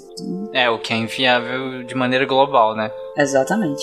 Ou seja, você teria que fazer uma reprodução rapidamente e se, se fosse dispersado, se fosse roubado o vírus da varíola e colocado no centro de Nova Delhi ou de Pequim, ou não, e, né? Quase simultaneamente em grandes centros globais muito populosos, você simplesmente não teria como produzir uma cura em massa a tempo.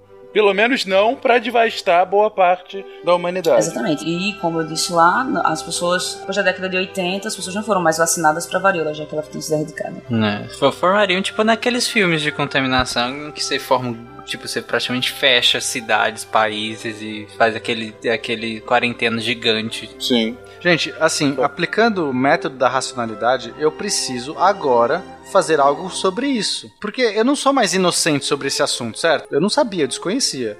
Se- A gente tá falando de uma coisa muito simples, que uma pessoa que tem essa parada da varíola, e não, pelo que eu entendi, não é tão difícil conseguir, pode agora fazer uma cultura disso e destruir o mundo. E a gente não vai fazer nada sobre isso. É, no caso da varíola você teria que ter acesso, o que não é tão simples. Mas do antrax, não. O antrax é mais simples do que você conseguir da varíola. O Antrax tem vacina? O antrax tem vacina, só se ele fosse multado, no caso. Se houvesse mutação no. É porque a varíola eu acho mais fácil de multar do que o próprio Antrax. Então eu, Eu nunca tentei mu- multar o antrax, não. Eu faço Gente, mas peraí, vocês estão falando que uma pessoa que quer fazer mal não tem como conseguir essa, essa varíola, não consegue. Você tá falando que tem lá no. CDC. não pode pedir amostra pra fazer pesquisa? Não. Não. Mas tem como conseguir? Tem. Não é Porque impossível. no- pra mim é mais fácil conseguir isso do que jogar um avião na Torre Gêmeas, entendeu? Esse é meu ponto. Se for mais fácil, eu acho que é. Eu acho que, pô, me parece que deve ser bem mais fácil. Eu acho que se você tivesse me falado isso antes de acontecer, com certeza eu falaria, é, eu acho que tá páreo a páreo, ou talvez até. Mas dado que um já aconteceu, então. A informação se para pesquisa é liberada eu não tenho, mas eu acho que não. Até porque só tem no CDC e em outro laboratório. Mas, gente, tem, tem tantos protocolos falhos, assim, sabe, é, ele tá falando de pessoas, pessoas com acesso. O avião na Torre Gêmea é uma coisa que, tipo, é uma coisa muito visível. A pessoa pode fazer um, um passinho de formiga por dia. Ela consegue acesso a alguém, chaveca fulaninha de tal, que consegue uma credencial, co- copia uma digital. Você pode fazer isso durante, tipo, dois anos se preparando pra conseguir uma, uma parada de uma varíola, Não, ninguém dois, sabe. Não, mas assim, são uns 20. 20 anos, você acha? É, 20. Caraca, Tarek, você subestima muito a humanidade, cara. Me dá, me dá dois meses que eu faço isso, cara. Eu tô Um quase clipe, aceitando um como um desafio. Isso é a mesma preocupação que se tem com o que foi produzido naquele projeto Coast. Que o que foi produzido foram diversas armas biológicas e químicas foram produzidas nesse projeto durante a década de 70 e a década de 90 e elas estão nos Estados Unidos, elas não foram destruídas, elas foram guardadas. É, e, e outras nações também não devem ter? É só os Estados Unidos que tem, sei lá. Mas eu tô falando de- desse projeto porque é desse projeto ela tá tem descrito que tá armazenado, entendeu? Que está lá. Mas já teve esse debate da, da questão dos Estados Unidos ter e outras nações não. Mas. Com certeza, com certeza. Não é uma arma química, mas toda a, a discussão, sei lá, do agente laranja, que foi totalmente usado durante a campanha no Vietnã, ou toda a guerra química da Primeira Guerra Mundial, não é o eu, foi uma- Opa. um horror aquele negócio. Gás mostarda e cloro mandam lembranças. Exatamente. Então, assim, o desenvolvimento de armas químico-biológicas, isso tá atrelado ao desenvolvimento militar de muitos países. Enfim, Inclusive do Hoje Brasil. você tem com. Inclusive. é, O Brasil também tem? Eu não sabia. Especula-se que durante a Guerra do Paraguai, Duque de Caxias tem ordenado a, o lançamento de cadáveres nos rios para contaminarem as águas. Acho que a gente comentou isso por alto em algum cast por aí. Foi no de epidemias, eu acho. A gente chegou a comentar Pode ser. Você falando agora, eu tô lembrando, realmente. É, é um bom ponto. O fato é que você tem diversas convenções internacionais que impedem o uso de algumas armas específicas. Armas químicas não podem ser usadas desde a Primeira Guerra, mas ainda assim, ano retrasado, você teve um problema. No passado, na Síria, usaram várias. O ano passado, na Síria, que foi o, o governo sendo acusado de usar armas químicas contra a sua própria população. Ano passado, gente, 2016.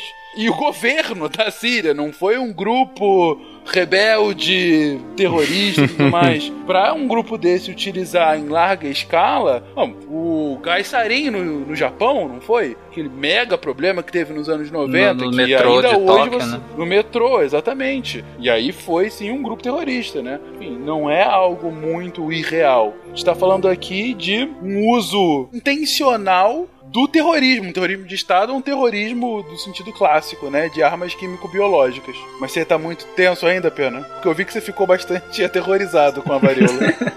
É, porque, sabe aquela coisa? O Will já me deu uma que eu já, já não vou dormir, que é essa parada aí da, da fake news. eu também, cara. Eu nunca tinha pensado nisso nesse nível, juro, Will. É, porque todas as outras. Wrong. É wrong, exatamente. Todas as outras eu já tinha ouvido falar. Mas, assim, tem coisas que não é do nosso controle, tipo tempestade solar, não é do meu controle, então eu não vou me preocupar. Tipo, eu não tenho o que fazer. O que eu posso tentar é, de repente, pensar em jeitos de proteger nossas fiações. Eu acho que isso é válido. Agora, essa parada da varíola me parece assim muito fácil, perto de todas essas, assim, sabe? A gosma cinza, você tem que fazer o nanorobô. Tá aí, tá logo ali, daqui talvez 10 anos seja uma questão, mas não é agora. Eu tô dizendo, a varíola, eu tô com medo dessa parada. Eu acho que a gente tinha que realmente fazer algo sobre isso. Não, ah, tá bom, tem esse problema aí, é isso aí, sei lá. Sabe que te- tem uma maneira interessante aí, Cris me ajude no desenvolvimento. Pensando no arma biológica também, eu não sei se todo mundo sabe, mas ao longo da história da Terra nós já tivemos várias extinções, né? Várias. Não é uma coisa muito nova extinguir toda a vida na Terra, não só os dinossauros bonitinhos. É, A gente já extinguiu também ah, toda a vida existente na Terra até então por conta de, de um, assim, um simples microorganismo que começou a produzir uma molécula muito conhecida, o oxigênio.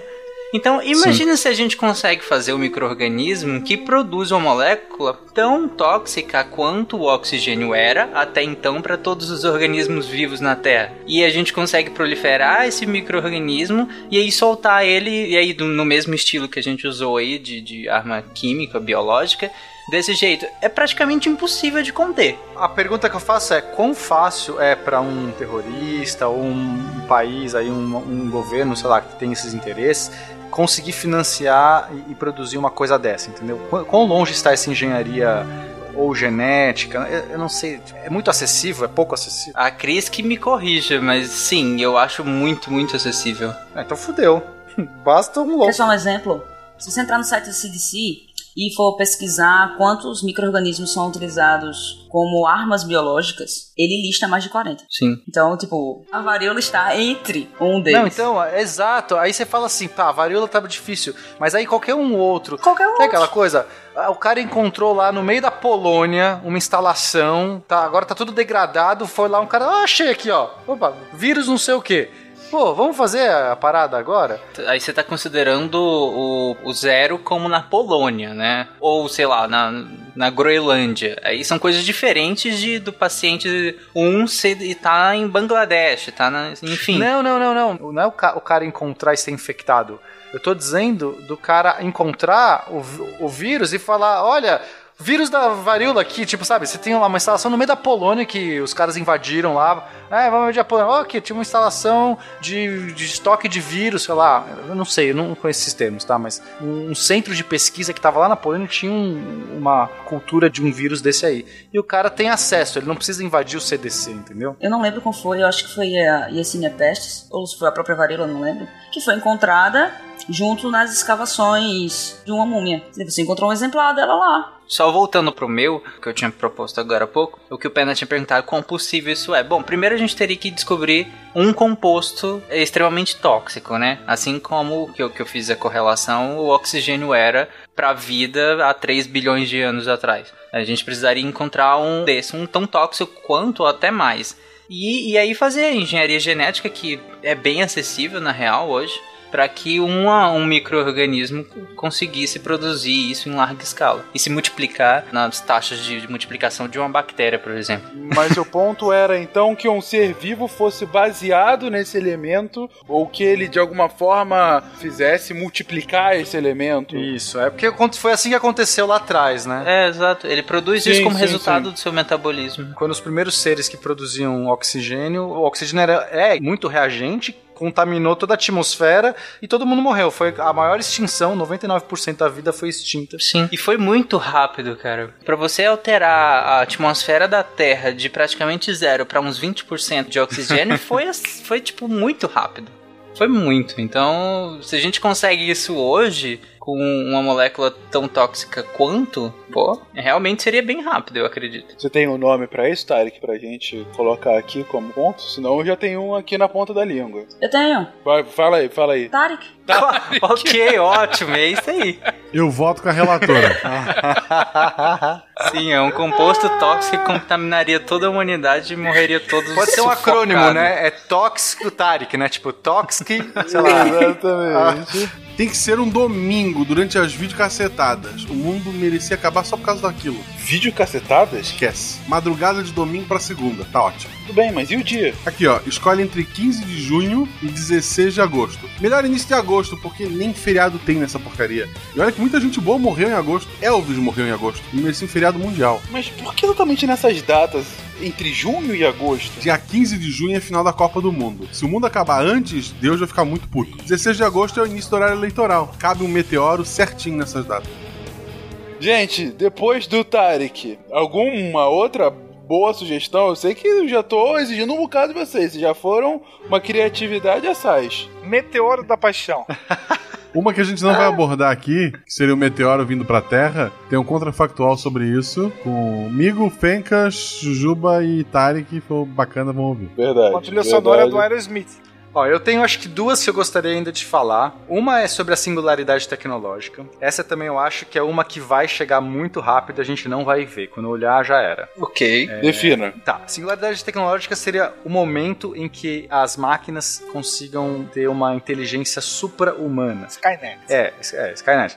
Ah, nossa, mas, gente, os computadores, nossa, que seres idiotas, como é que você está imaginando? A questão é, novamente, a escala exponencial, né? A gente está tá tratando de números exponenciais. Em 2025, um computador pessoal vai ter a mesma capacidade de hardware que um cérebro humano. Hoje a gente está um milionésimo disso. Então, assim, nesses anos agora, esses sete anos à frente, a gente vai evoluir um milhão de vezes a capacidade, né? Usando aí a lei de Moore, que vai duplicando, duplicando, duplicando. Então, a gente vai ter computadores com hardware suficiente para ter a mesma capacidade do cérebro humano. Isso não quer dizer que a gente vai ter uh, seres tão inteligentes quanto seres humanos nesse período, mas o hardware já vai ter. A gente tem softwares de machine learning que estão fazendo coisas incríveis hoje. Hoje a gente já está programando máquinas que a gente já não sabe, tá fora do nosso controle, já estão fazendo coisas incríveis. Então, e depois que as máquinas tiverem a mesma capacidade humana e elas têm uma evolução muito mais rápida do que a gente, elas não precisam dos nossos fatores biológicos, temos um corpo para fazer uma evolução, elas podem processar uma evolução muito mais rápida, elas vão ultrapassar nossa inteligência num piscar de olhos. E nesse momento a gente vai ter máquinas com uma capacidade tão acima, seria como a gente olhando para chimpanzés ou para ratos. E a pergunta é: como é que máquinas tão inteligentes, por que, que máquinas tão inteligentes vão servir o ser humano? É mais ou menos como se a gente quisesse servir os ratos. É, eu ia falar isso. A pergunta é: como nós tratamos os ratos? Exato. Por que, que a gente vai ter essa, moralidade? Mesmo que as máquinas não sejam más, tá? Porque sempre tem retratado Skynet e tal, as máquinas ficaram más e vão se rebelar contra os seus criadores porque viviam em sistema de escravidão.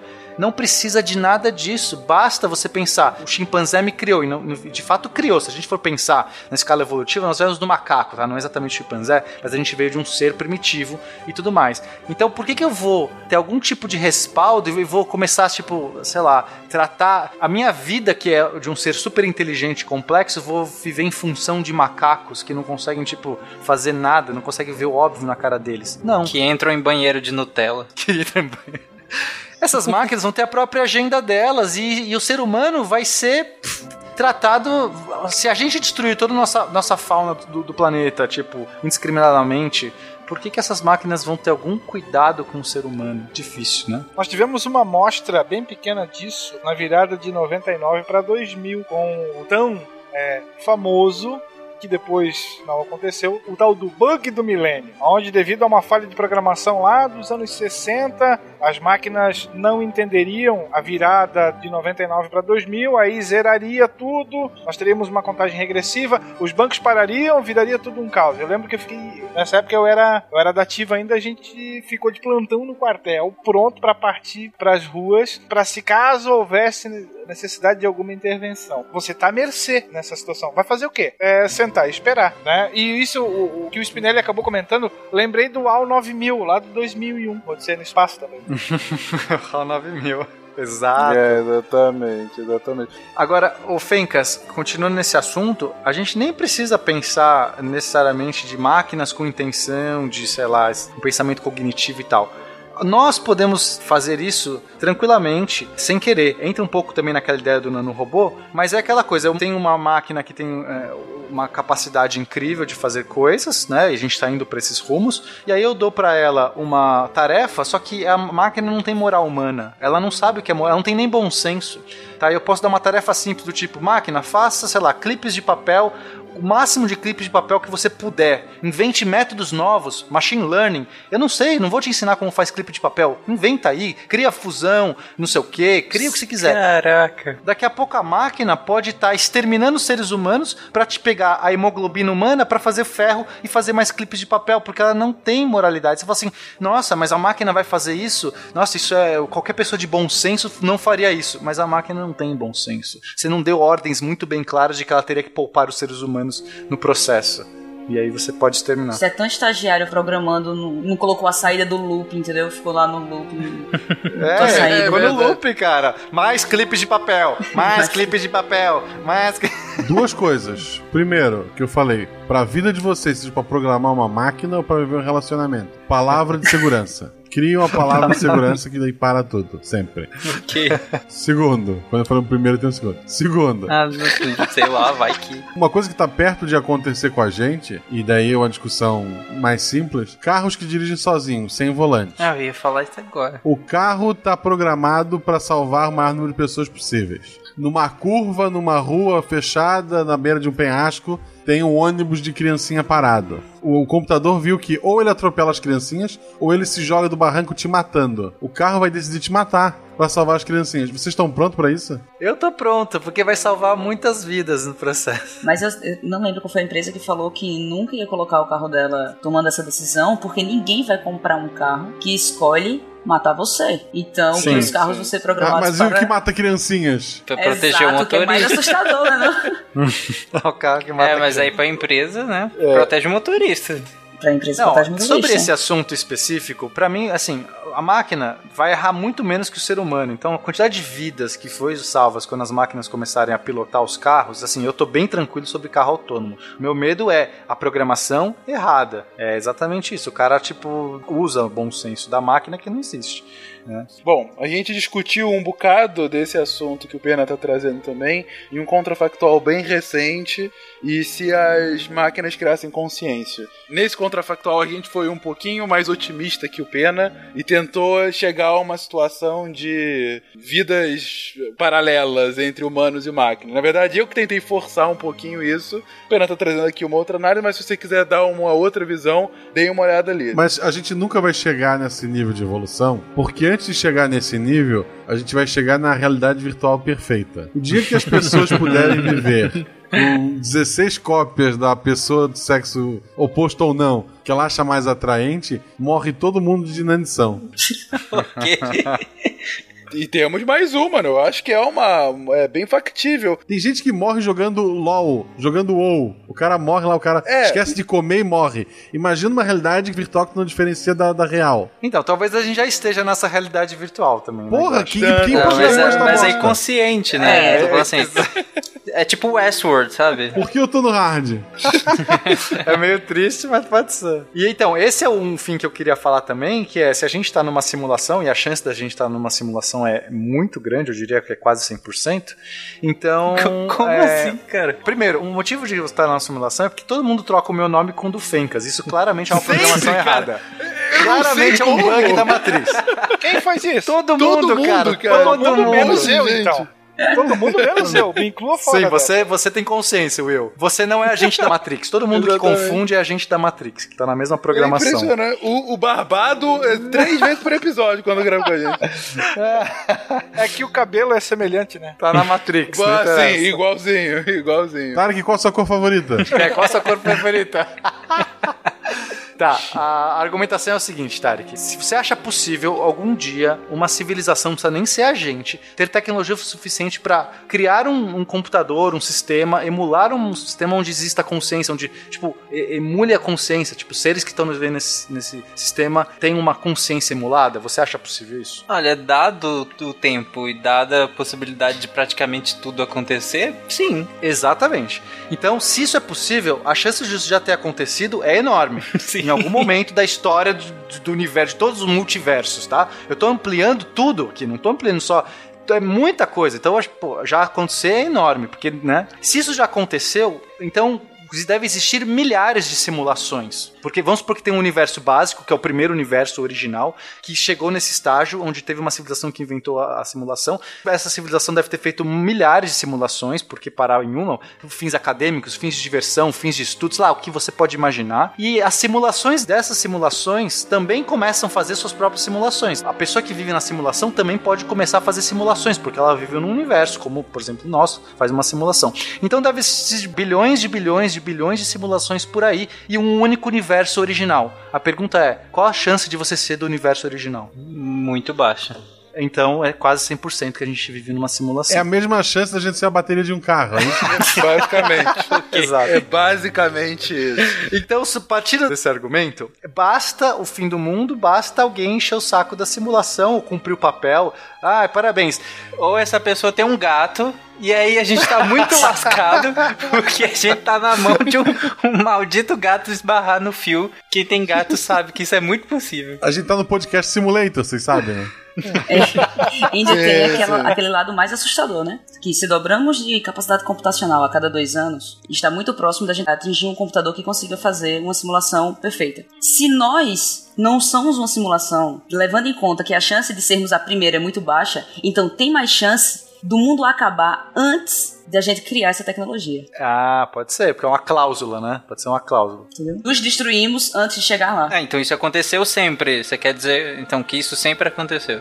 A gente não consegue chegar até essa Não, poderia ser assim, ó. Vamos simular um, um universo para ver quanto tempo os seres levam para perceber que eles estão numa simulação. E agora é a hora que acaba o universo agora, nesse momento. Tu é, tu ferrou com tudo, Pena. Tu acabou mal, de nos condenar. Exatamente, esse Caramba, é o ponto. tá subindo as letrinhas. ha ha ha ou a gente vive na ignorância, ou a gente descobre e deixa de existir. É justamente, vocês falaram do bateria do carro, enfim, é, é o final bom. daquele episódio. É justamente o final daquele episódio, né? A referência é Rick Morty, pra quem não pegou, gente. Rick e Morty, é verdade. Parece que eu, eu tava pensando Bateria do carro. Enfim. Ou seja, o próximo fim do mundo é simplesmente é, finalizarem a nossa simulação. Sim, é. o gato e, é, e esse é o fim do mundo que a gente não tem controle nenhum, né? Nenhum, a não ser que nenhum. alguém hackeie o próprio sistema. Caraca. De dentro, não, né? Não, não dá. Aí o cara vai desinstalar e instalar de novo. O cara vai puxar o mundo à tomada. Desliga e liga de novo. E quem hackear não seja um brasileiro, senão vai aparecer no céu. Rue, Rue, BR, BR, BR. Só. Se brasileiro hackear, ele só vai botar cheat mais dinheiro. É. É dinheiro e vida automática. Só isso que o brasileiro coloca. Clapáucios. Clapáucios. Vamos lá, gente. Mais alguma pra gente colocar aqui? Não, só pra fechar, eu queria trocar minha skin. Se alguém estiver ouvindo. Tudo pronto. Fim do mundo programado para as primeiras horas do dia 13 de agosto. Bem simbólico. Tudo bem, agora o plano B. Plano B? Se o Brasil ganhar a Copa, eu tenho certeza que ele vai desistir. Vai mandar guardar tudo. Mas o futuro do planeta tá em um jogo, numa partida de futebol? Já falei que ele é brasileiro? Não, tudo bem, mas ele não pode prever o resultado? Não pode, assim, prever quem é que vai levar a Copa? Futebol é complexo demais. O livre-arbítrio defendido pelo teu chefe faz o resultado ser imprevisível. Bem, eu espero que o Brasil vença mais mil anos e aí terei finalmente minhas asas. Esqueça as asas. O Brasil ganhar só vai atrasar tudo. Se o Brasil for campeão, remarcamos tudo pro dia 1 de 2019. Mas não tô entendendo. Por que, que o fim é assim inevitável? Olha quem vai vencer a eleição em 2018. Eu quero uma bem legal, que o Pedro vai concordar comigo, Kaijus, o Pacific Rim. Kaijus, Kaijus são sempre Monstros gigantes surgiram do fundo do mar e começaram a destruir as principais cidades. É. O mundo não está pronto para combatê-los. O que os governos okay. estão fazendo em relação a Kaijus? Nada. Ainda bem que nós temos os Power Rangers. Na verdade, Guaxa, ano que vem a gente tá fazendo esse episódio de final de ano e tudo mais. Ano que vem tem eleição. Eu acho que se a gente não colocar isso no debate presidencial do ano que vem, Exato. sobre que tipo de preparação o Brasil tem contra cajus gigantes, a gente tá perdendo uma oportunidade. William Bonner sorteando no debate o um papelzinho, aí no papel. No papel. O que você pretende fazer para proteger o Brasil de possíveis caijus? Essa pergunta vai pro Ciro Gomes. Ciro Gomes, exatamente. Ciro Gomes com réplica do Bolsonaro. Vai ser uma discussão muito boa. Mas vamos lá, décimo terceiro e última para desse episódio. Vamos lá, última alternativa de fim de mundo uma rápida recapitulação enquanto vocês pensam. Já falamos sobre a gosma cinza, a tomada absoluta dos nanorobôs na Terra, fake news generalizada levando a um descrédito absoluto de todas as instituições, uma guerra nuclear global provavelmente partiria de um ponto local, mas envolveria quase todas as potências nucleares e daí o nosso fim uma explosão solar que destruiria as formas de. Na verdade, destruiria a tecnologia, traria a gente dois séculos e meio para o passado uma pandemia perfeita que faria com que uma doença facilmente transmissível e dificilmente detectada infectasse toda a população global. O ataque dos telômeros anões, fazendo com que geração após geração a gente vivesse menos e uma vida mais precária, menos saudável, cada vez maior um ataque bem executado a partir de ou a varíola, do roubo e o uso de varíola, antrax ou similar. Terrorismo químico biológico de Estado ou de grupos terroristas mais tradicionais de fato. O Tariq, ou eu, eu, encontrei um bom acrônimo. Toxical Animal Regularly Intending to Kill. Na verdade, seria o Tarek, um microorganismo que, a partir dos seus processos biológicos, liberasse uma quantidade absurda de algum tipo de elemento químico que faria com que a vida humana, a vida terrestre quase como um toda, sofresse um cataclismo absoluto. Singularidade tecnológica, as máquinas ficam mais inteligentes que os humanos, estão para máquinas assim como ratinhos estão para os humanos, fim da vida na Terra como a gente conhece. Realidade virtual perfeita. Nós podemos simular a nossa realidade assim como nós a vivemos. Não há por que continuar vivendo como nós vivemos. Fim da vida humana na Terra. e por fim, finalizarem a nossa simulação. Aí não é nem o fim do mundo da Terra, é o fim da nossa simulação, o fim do universo como a gente conhece. E aí, qual é a décima terceira? Zumbis? é, zumbi é uma boa. Eu só queria fazer um adendo. A décima segunda, haveriam grupos insurgentes que tentariam derrubar esses sistemas de realidade virtual. Então, ela demora. Mas seria uma mudança tão abrupta da sociedade como a gente conhece, que é o fim de, da forma como a gente conhece, né? Dessa sociedade. Como a gente falou, não precisa exterminar a raça humana, precisa exterminar isso, a vida como a gente conhece. É, aí tem várias distopias também que acabam entrando nessas nessa possibilidade. Mas vamos né? lá, zumbi. Toxoplasmose, na verdade, evoluiu para uma doença que faz as pessoas. Não precisa ser o zumbi morto-vivo, pode ser só o ser humano ficar completamente violento e descelebrado. Só correr e matar. Não, lembrando que a raiva é um vírus que acho que se eu não me engano teve só uma pessoa ou duas que foram curadas, né? Com sequelas, quer dizer, é um negócio brutal, deixa você com medo de água. É, uma delas é o Cascão, inclusive, porque quem acompanha o Mônica. Obrigado, Góis. E altera a mente da pessoa, deixa a pessoa completamente em estado raivoso, porque não zumbi. Então poderia ser uma mutação da raiva, né? Já que a gente já tem vacina contra a raiva, novamente explorando a ideia das mutações, faz uma mutação que não tem. Mas teria que ser transmissível muito rápido. A raiva não transmite tão rápido. E menos letal também, né? Ela até é transmitida de maneira rápida. Ela é um sintoma muito bom, dada a transmissão dela, né? Mas ela precisaria aumentar a letalidade. Tarek, paciente 1. Surgiu o zumbi, o primeiro zumbi em Goiânia. E agora? Ah, desculpa, não, é zumbi, né? Não, então é diminuir, né? Desculpa. Ela teria que diminuir a letalidade. Isso, Sim. diminuir a letalidade e aumentar a violência extrema. Isso. Isso, deixar mais violento. Paciente 1, Tarek. Ele teve um surto na faculdade. Começou a afetar as pessoas em volta dele. O tempo de contaminação para a pessoa desenvolver os sintomas tem que ser mais rápido, porque ela só contamina com os sintomas, certo? A raiva porque vai ser pela saliva. Tempo de incubação teria que ser muito rápido para funcionar, porque eu mordi uma pessoa aqui, ela já levanta zumbi uma hora depois, e aí duas Ixi. pessoas para morder e aí vai mordendo. Será que é possível fazer essa mutação aí? Ah, É. Teria que ter uma taxa de virulência gigante, porque aí teria que ter o comprometimento nervoso muito rápido, né? A letalidade da raiva, ela é muito, muito alta. Você morre rapidamente? A transmissão dela que não é tão fácil. Mas eu acho que se você tem os sintomas tão rápido assim, estomatologia, a gente conseguiria controlar rapidamente, porque a gente ia ver isso. Então eu acho que a gente conseguiria controlar isso rapidamente. Seria muito mais fácil, muito mais fácil assim, seria muito mais inteligente fazer com que ela se tornasse transmissível primeiro, e você conseguisse transmitir ela enquanto ela estava latente.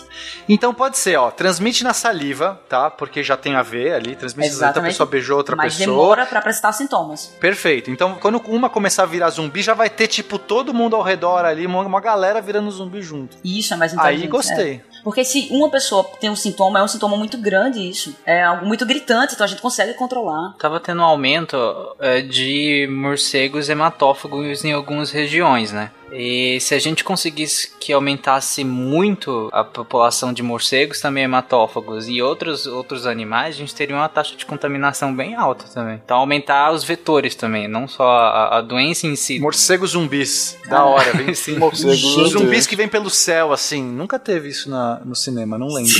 Do jeito que Tarek falou, foi tão planejando se nós conseguíssemos aumentar a taxa de. não estou anotando nada. Não, tem o áudio depois. Pior que eu tô. E essa vai ser a décima terceira. Morcegos zumbis. Geneticamente alterados pelo Tarek, né? E tem os aliens, né? Ah, e Alien, sim. Alien, Sempre tem alien, Chegada alienígena, é, É. exatamente. Chegada alienígena. Mas aliens, meteoro e outras tantas formas criativas de finalizar o mundo, a gente fala num próximo episódio. Então você, querido ouvinte, que sobreviveu a esse cast, que tá chegando agora nessa virada do ano, amarradão, pensando em todas as outras, tá que nem o Pena. Sabendo agora que você tem várias outras formas de, de acabar com a sua existência. Você aí deixe seu comentário com algumas outras maneiras que você já pensou. Nos assombre. Mostre outras formas pra gente concluir que de fato é incrível que a gente continue aqui. Que o paradoxo de Fermi segue firme e forte. e, e sem dúvida, não é uma questão de como, não é uma questão de se, é uma questão de apenas de quando isso irá acontecer. Sabe o que, que eu fiquei pensando rapidão? Imaginem um- uma arma biológica de um microorganismo que causasse um tipo de epilepsia na população, mas uma epilepsia muito mais reativa, e aí fizessem como antigamente falavam que tinham alguns desenhos, algumas imagens que causavam surtos epiléticos em algumas pessoas. Imagina que eles conseguissem hackear isso. Pokémon, episódio do, do Polygon. Sim. e aí fizessem a população, o mundo inteiro, todas as TVs ao mesmo tempo. Mas ninguém vê mais TV hoje, Tarek. Não, não É. Não, É, não, TV YouTube, eu tô falando de acabou. maneira genérica, eu tô falando YouTube, é, Ah, Não, mas, YouTube, cara, mas teria que passar em todas, tipo... É, to- toda a internet, toda a TV, ao mesmo tempo. Pega o filme da Samara e põe no YouTube. Como assim? Sete dias, exatamente. Eu só ia dizer que eu imaginava a próxima camisa do SciCast ser Fim do Mundo, 29 de 12 de 2017 e eu sobrevivi. ah, então, exatamente. Eu coloquei isso no Twitter, na verdade, dia desses. A galera até ficou assim, ah, como assim? Muita gente, pô, pô, não pode vir antes? Ou espera só um pouquinho e tudo mais. Eu coloquei, eu, eu fiquei sabendo que o fim do mundo vai ser dia 29 de 12. Sim.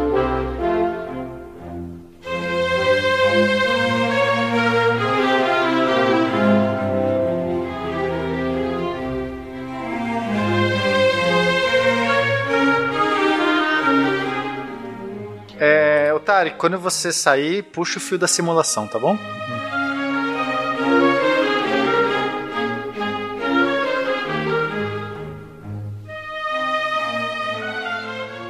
Mas a eleição também é aleatória. O resultado pode mudar, o livre-arbítrio. Livre-arbítrio? Aleatoriedade? Deixar o homem escolher? Política não segue as regras de Deus, né? 10, 9, 8, 7, 6, 5, 4, 3, 2, 1. Adeus, ano velho. Pelas leituras de patrônimo, chegamos finalmente à parte menos querida do SciCast, a parte onde a gente lê o nome de meia dúzia de gente que ajuda a gente. E se você quiser ter o nome aqui, ajude a gente também. Eu sou Marcelo Guaxinim e estou aqui com a minha sócia Jujuba. Aê! Então é Natal e Ano Novo e o que vocês fizeram? E está Pensem comigo também o Overhoster, o maior podcaster do Brasil em questão de altura, Fencas. Ai, que beleza, gente. Se vocês, como nós, está vendo, quer ver 2017 pelas costas, já está abraçando Sim. e quase fazendo amor com 2018, bem-vindo. Se bem que 2018, né? Com essas palavras bonitas, vamos lembrar aqui dele, o guerreiro que sobreviveu a mais um encontro com pessoas reais, Tarek Fernandes. Olá, pessoas. Vistam cueca vermelha.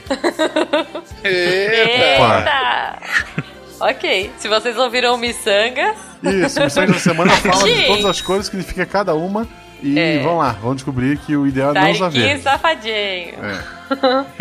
E lendo aqui o nome gigantesco, hoje estamos então numa festa de Réveillon. Primeiro nome que eu vou ler é o Alan Vrunch. Vunch. É, É a marca de ele já champanhe começa- Réveillon. É. Pois é. É o barulho da É- rolha, é legal né? que a nossa lista. É legal que a nossa lista já começa com um nome que tem uma onomatopeia, sabe? Ele abre assim, Alan Bunch. É, o barulho, barulho da rolha, rolha, o barulho da rolha do É a champanhe rolha. estourando. Alex Machado Borges. Olha aí, que me lembra Borgia, que me lembra. Desculpa, eu tava jogando Assassin's Creed A agora. série? Não, eu tô jogando Assassin's Creed. O próximo, Alexandre Hideki Hagihara. O Hideki é o programador do Ano Novo. Por quê? Não sei, Ok, cara. é Japinha, né? Coitada, preconceito, babaca.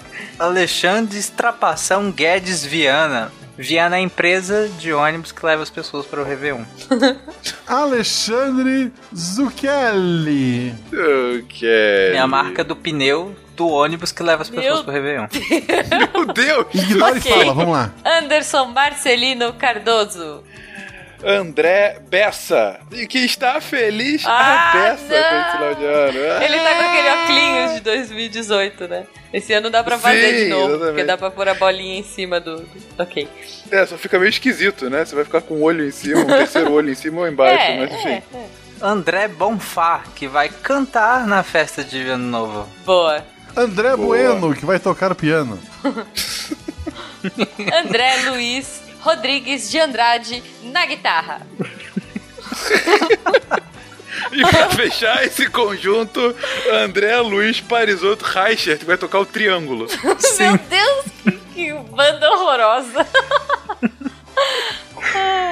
André Toshio Freire Miyamoto. Aí tu faz uma piada e passa. É isso? Não tem? Isso Ok. que É a marca de molho de soja oficial patrocinando o Réveillon.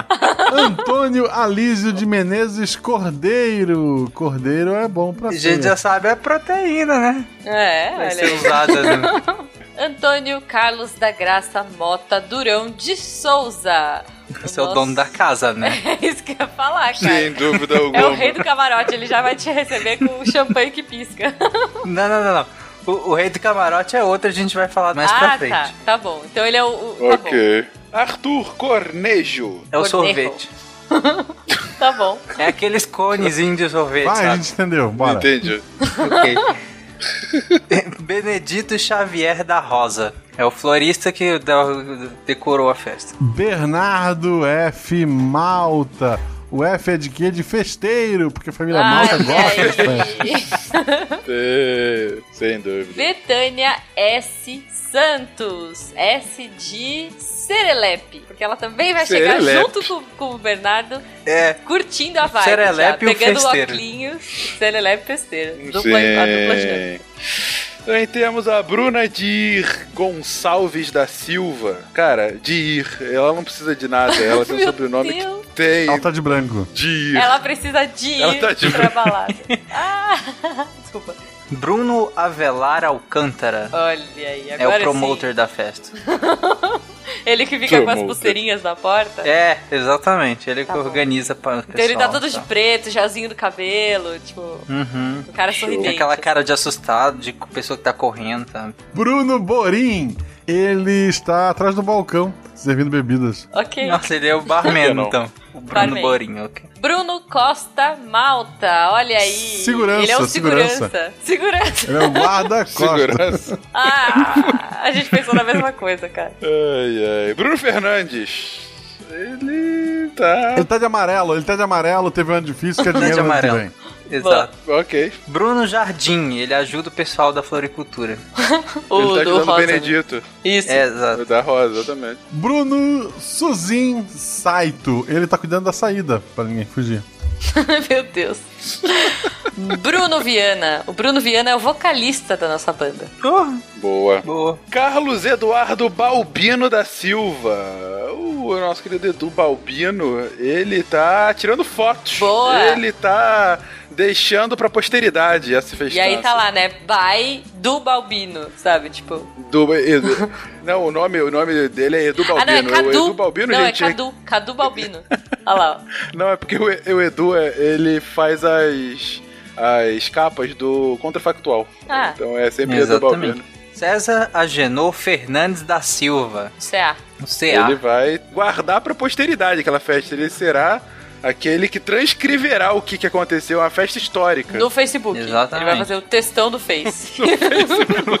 Porque o CA vai, vai transmitir a festa em texto pelo Facebook. Boa. É isso. César Guilherme Zuntini de Carvalho Marcos. Olha Esse cara tá vestindo dourado, está lá no camarote olhando pra baixo o povão Com suando. champanhe que pisca. Isso. César Maurício da Silva. O César tá de azul. Não sei por que, César. Ele gosta de É, ele gosta de azul. E tá junto com seu grande amigo César Oshida. Olha aí. Que também tá de azul. Eles são conhecidos Césares Azuis da festa. Ah, boa. que estão comendo sushi com, com o shoyu do nosso amigo lá de cima. Exato. da marca de shoyu É. aqui, né? É, e, e pra animar a festa também, nós temos o Daniel. Daniel entra depois dos Sim, fogos, é. gente. Acabou o show, vai ter os fogos, É, entra. Daniel. Só Daniel. boa. É, Daniel. é? Sucesso nacional, Daniel cantando fricote. Daniel Martin, ele tá olhando o aquário, tá meio perdido, ele veio de preto hoje, tá meio deslocado da festa. Ok. Entendi. Antes isso do que ele matar toda a festa, como outro Martin por aí, né? Mas Ah, tudo bem. É, mas ele, Mas- é aquele Martin precisaria escrever. É, Gente, mas junto com vermelho, ele, né? olha só, mas junto com ele tá o irmão gêmeo dele, que é o Daniel Scopel, que também tá vendo os peixinhos, mas o Daniel, ele tá falando as, todas as raças dos peixinhos, sabe tudo, assim, sabe? Mas eles estão meio Ah, alheios à festa. Sim, e os pais dele não têm senso de humor, dão, tipo, o mesmo nome. Não, é, exatamente. O que é mais impressionante é que eles são irmãos gêmeos, mas não tem o sobrenome igual, tem os nomes iguais. É, é que eles, é, na verdade, Daniel é sobrenome. Eles chamam Martin e Entendi. Scopel, entendeu? Martin Scopel. Vou- Vou só chamar agora ele de Scopel. Ah, e temos também Daniela Araldi. A Daniela, na verdade, ela foi pra praia, porque ela adora pular sete ondinhas. Justo. Ela tá esperando ali pra, pra fazer pra- a passagem. Ok, justo. Daniela Salomão. Ela tá fazendo algum ritual pagão em volta de uma fogueira. é o Boa. mínimo que eu espero dela. Ai, ai.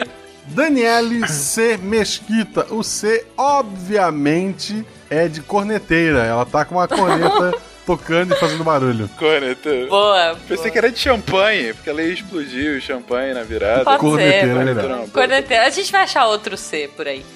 E aí, dormindo. Não, Dormindo, peraí. isso. Dormindo, Dormindo. num Dormindo. cantinho tá o David Martins Colares, vulgo Juliço. Senhor Juliço. Juliço, a gente sabe. Senhor Júlio. Vocês Pra também, ouviu vocês também deveriam saber. Juliço dorme de um ano pro outro. Muito justo. O Denis de Azevedo Silveira. Onde que tá o Denis? O Denis tá na pista. Tá botando taxinha nas cadeiras. Meu Deus. Boa, tá bom. Verdade. Ele é meio pimentinha. Ele tá de vermelho. Vermelho pimentinha. Tá de Tá vermelho. de vermelho. É. Diego Atílio Trevisan. Trevisan, a primeira coisa que me vem à cabeça é fita. Fita do Durex, sabe? Aquelas fitas, ou aquelas fitas preta. Não. É, na minha cabeça veio. Eu acho Tá que ele bom. patrocinou as fitas que colou toda a decoração do Réveillon. ok, Tá bom. ok. Ele tá de, de Anitta no clipe novo, não? É. Desculpa, Trevisan. Meu Você tá de Deus. branco, como todo mundo. Eduardo Seiji Sato. Ele tá de preto porque a Jujuba disse que no Japão eles fazem virada do ano de preto, segundo ela. Não sei, foi o que eu ouvi dizer. Me corrijam aí. Enquanto isso, gente, o Egon Brown tá andando de marrom por aí com, sei lá, um aspirador muito louco. O cara já tá loucaço procurando fantasma pela casa, sabe? Tipo, com o aspirador nas costas. Desculpa, Egon. Beijo pra você. é que ele é meu amigo, eu posso zoar, tá? Na verdade, todos vocês que fazem sua contribuição pro Sacast são nossos amigos. Alguns mais do que Sim, eu. gente. Sim. Também temos o Elias S. Diniz. S de. já foi Serelepe? Já. Então. Sapequinha. Meu Elias Deus. Sapequinha, Meu Deus, Diniz. Meu Deus. Tá vermelho. Elias Sapequinha. ok. Eloy, Eloy Carlos Santa Rosa. Ele tá loucaço, República gritando, correndo. da Nicarágua. Já tirou a Eles blusa. são Ah, louco. cara. É, tipo, já tá Já. rodando a camiseta verde pra cima, sabe? Tipo, Já se amassou no vidro, Sem assim, dúvida. passando a língua loucamente, mostrou os mamilos. esse é o Eloy, cara. Esse é o Eloy. E ninguém se surpreende, isso que é o pior, né? É, sabe? Todo mundo só olha e fala Terça-feira à tarde. É isso. Emerson Luiz Silva já está com os pés na água esperando as ondinhas pra pular. E o Enio Gali Ferlin tá explicando pro Emerson é, quantas uvas ele tem que comer. Já tá com um cachinho de uva ali do lado da água também. Já o Fabian Marcel Menezes tá onde? Tá com as empreguetes. Desculpa, eu não Ai, consigo meu Deus. tirar a referência, Fabian. Desculpa, cara. Ai, cara. Mas tá pois com as é. empreguetes Eu- Ele tem festa, aquela cara do dançando. ator pra mim. Tipo, se ele me mandar uma Sim, foto, eu não sim, vou sim. aceitar. Tem a cara do Fabiano. É. Com aquele a lente Por azul. outro lado, o Fábio dos Santos Ferreira tá explicando pro resto do pessoal, pro Enio, por exemplo, que tem que usar romã. Ah, eles estão na treta. Eles já come... vão começar o ano É. brigando. Se é, É, não, é romã ou se é romã, uva. não, é a ondinha, não é isso, não Ah, é entendi, uva. entendi. Entendeu? O Fábio Fraieta já está em alto mar em sua barca que vai sair os fogos. Junto com eles tem mais algumas pessoas. Quem são essas pessoas? Fábio Sampaio Pérez. Sim. Ele escreveu, né, a, a, a solta de fogos. A solta Ro- de fogos. roteirizou as cores, Nossa. né? não. Ele roteirizou as cores do, do, do Foi, espetáculo de fogos. Porque os fogos esse ano vão contar uma história. Sim. É Quem verdade. mais tá nos com ele, gente, no barco? É uma história de grande geração de valor, porque temos o Fabrício Gevessari. Meu Deus. Então vai ser tudo verde. Ele é o apoiador dos fogos, que não pode falar mais patrocinador. Ele é o apoiador dos fogos e tá lá verificando se tá tudo certo. Exatamente. Fabrício Reis Guzon. Ele é o promoter dos fogos. Olha ele, aí. ele trabalha junto com o roteirista, mas o roteirista foi quem escreveu, ele tá lá fiscalizando e garantindo que faça sentido a história. Entendi, entendi. Muito justo. Felipe Augusto de Souza, o responsável pela pólvora, ele tá olhando pra baixo, coçando a cabeça e pensando, acho que exagerei. Enquanto, e falando em exagerar, o Felipe Fiorito Mancini tá na cozinha falando: Hum, acho que eu trouxe comida demais. Porque é Mancini, né, gente? Italiano sempre sobra É. comida. Claro, com certeza. E quem é que tá comendo? O Felipe G. Cortes. Comendo o quê? Graviola, que todo mundo sabe que é uma puta fruta de virada de ano. Claro. Sim, por que não? E quem contou isso tudo, né? Quem fez todos os cálculos pra festa foi o Felipe Queiroz da Silva. Sem dúvida, sem dúvida. Jogado num sofá, Fernando Maia Filho repensa como foi seu ano. Ao lado de seu amigo Fernando Augusto De Sotti, filosofando sobre como vai ser 2018 e por que eles descongelaram o rei Roberto Carlos de novo. Pois é. E confuso do porquê estar numa festa e não em casa, sozinho, no máximo com a sua família, eu, Fernando Malta. O homão grandão. Cê, O sabe, você podia estar parado com uma Uhum. champanhe que pisca, só que a sua é daquela tacinha de plástico, né? Porque você não é o rei do camarote. E aí umas criancinhas em Nossa. volta de você trançando, tipo, corda, sei lá, aquelas coisinhas usando você de poste, sabe? Eu sei que é uma coisa de festa junina, mas eu queria usar você de poste, desculpa. Obrigado. Aí chega outra pessoa e pra puxar assunto fala: Qual que é o seu nome? Fernando Malta. Aí ele responde: Ah, o meu é Fernando Cruz. Fernando Fernan- Santos Cruz Meira. Nossa, você tem o mesmo nome que eu. E assim começa uma boa conversa. Que bonito. Ou Sim, não. Porque sempre quando eu puxo assunto com alguém, ele fala o nome completo dele. é uma coisa muito comum no meu cotidiano. Guaxa, o Felipe Rios pode ser um, um youtuber? Tem muito cara de, de youtuber. Felipe Rios é um youtuber, ponto. Ah, não, vai. É isso? Você não vai falar mesmo? Triste, cara. Você já deu pra ele a profissão? Ah, não, tudo bem, desculpa, pode fazer, que ele tem muito cara de youtuber. Assistindo o Felipe Rios se jogando na piscina com Nutella, sei lá, no, embaixo do braço, está a nossa querida Flávia S. Nogueira Ward. A Flávia, ela tá com S de. de quê, gente? Samambaia. De samambaia, né? Porque o que, que ela adora uma fez? samambaia. Ela tá toda de branco, mas ela tá carregando uma samambaia. Por quê? Porque é a Flávia. Não. Porque é a Flávia. Eu, eu- eu já puxei uma deixa pro Fencas aí. Porque, não, eu tava pensando no nome da Flávia e como ela fala o próprio nome, vocês já viram no Spin? Ward. É a Flávia Ward, é muito bonitinho. Mas enfim, por quê? Porque ela tá carregando essa mambaia por, a pedido do Franklin Marques de Oliveira. Afinal, ele também tem um sobrenome com uma planta. Sei lá, desculpa a ligação. Ah, porque a sa- samambaia é a nova pipa, sabe? Ele quer Ah. testar novos, Meu Deus. Ah, boa, Franklin. Ah, boa. ok. novos objetos. Enquanto o Gabriel Medeiros forneceu o hambúrguer. Entendi. Tem hambúrguer na festa. Tem. Não basta toda a comida italiana que tem, né? Não tem hambúrguer. Eu tô gostando dessa festa que quase todo mundo contribuiu pra ela. É uma festa Muito bom, cara. participativa. E em outro canto, Gabriel Tulli fica pensando: estou de branco, mas minha família está numa festa agora onde todos estão de vermelho. Nossa, guacha. Meu Deus. Ok. Parabéns, Parabéns. parabéns. Parabéns. Provavelmente a festa onde estava antes o nosso querido Martin, né? Sim, Boa, exatamente. Gente, em um canto, olha que fashion essa nossa festa. Nessa festa tem um canto que é tipo um camarim, com vários produtos de beleza e com um cara que cuida de tudo isso, que é o Giovanni Fedalto. Ele trouxe os produtos e ele tá cuidando lá da galera junto com uma equipe aí.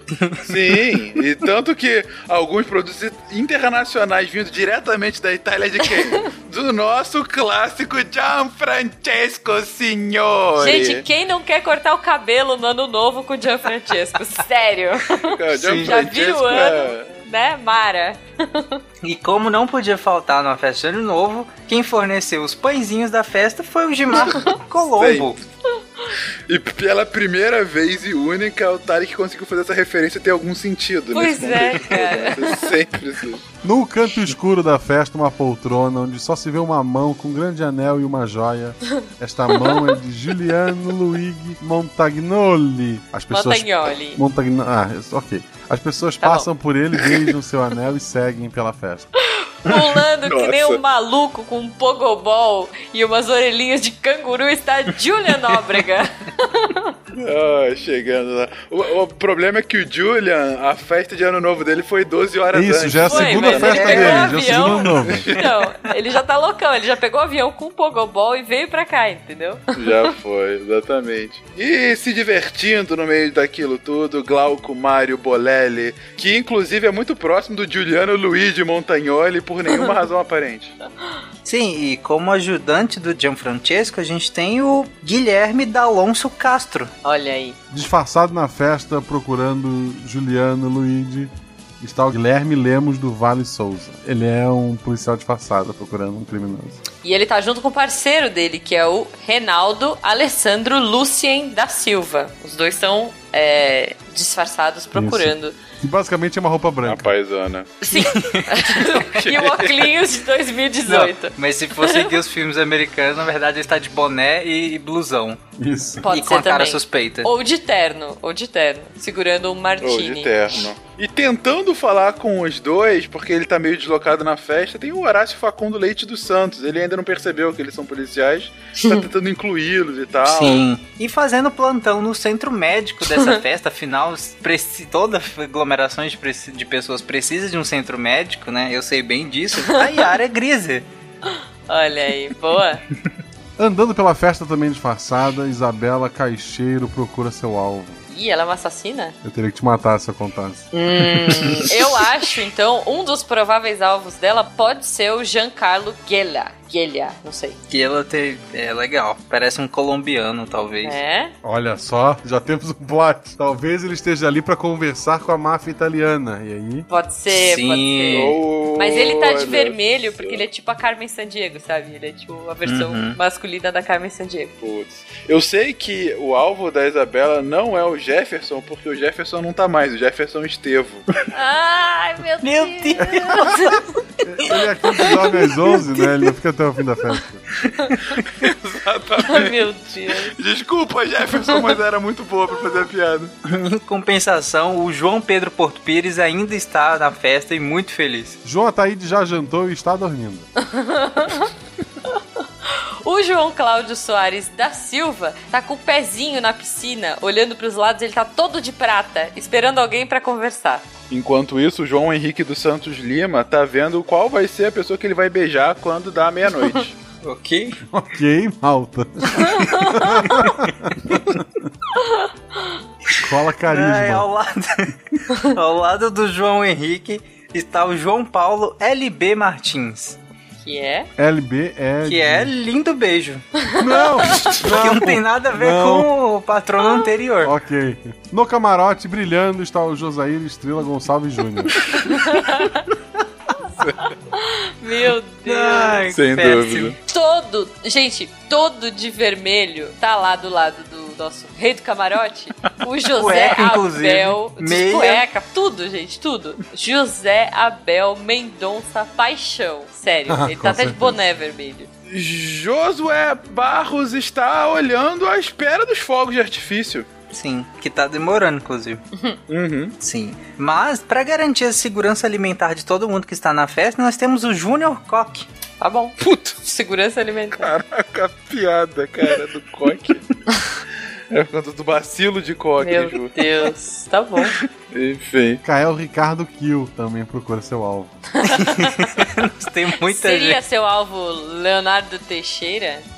Eu não sei, eu sei que essa festa tá com muitos assassinos. Eu Né? tô com medo de eu estar nela, né? Inclusive eu li o meu nome. Enfim. Ai, ai. Mas um outro transeunte desavisado lá é Lindonil R. Reis. R de Réveillon. É um cara Olha muito festeiro, aí, ele já tá boa. na vibe da festa. Lindonil Réveillon. Outro que anda pela areia, desapercebido totalmente, é Lucas F. Marri, FD? forasteiro. Ele não é de lá. Um forasteiro! Entendedores entenderão. Lucas Moreno Alencar está vendo todos os motivos de que ele deveria estar em casa. Não, não, não. Ele tá- Lucas Moreno Alencar, me desculpe, mas esse sim é o dono do camarote. Olha, É, ele pode estar no Alencar, camarote né, cara? alencando os motivos para estar em casa. Exato. Ai, meu Deus do Legal. céu. Ele comprou o camarote e fechou, Alencar. Gente, agitando essa festa, nós temos a tríade de digital influencers. Lucas Nunes, Lucas Rosas e Lucas Tonon. Os caras estão fazendo um show. Juba, o último já deixou a festa. Ele mandou avisar que tá Ah, não. É Mais um que vai aguentar até Coitado. o. Desculpa, até Lucas. o raiar do sol é o Lucas Valente de Brito Oliveira. Sim. Outro o, que saiu até mais cedo porque ele não aguenta mais corrigir a pronúncia do nome dele é o Luiz Sadias. É, claro. Se a pessoa Ou fala Salles. sobre o nome dele errado, ele tipo, dá uma sambadinha assim de raiva, tipo, é, senhor isso. Madruga e vai embora. É isso. Exatamente. Luiz FFM Costa. Ele gostaria de fazer farofa de Fernando Malta.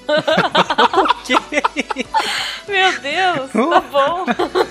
Coitado, o é, Realmente querem me matar. Malta seria no farofa no atacado, né? Aquele pacotão de farofa. Cara, assim. eu só queria voltar pra casa. Já tem três assassinos e um canibal aqui.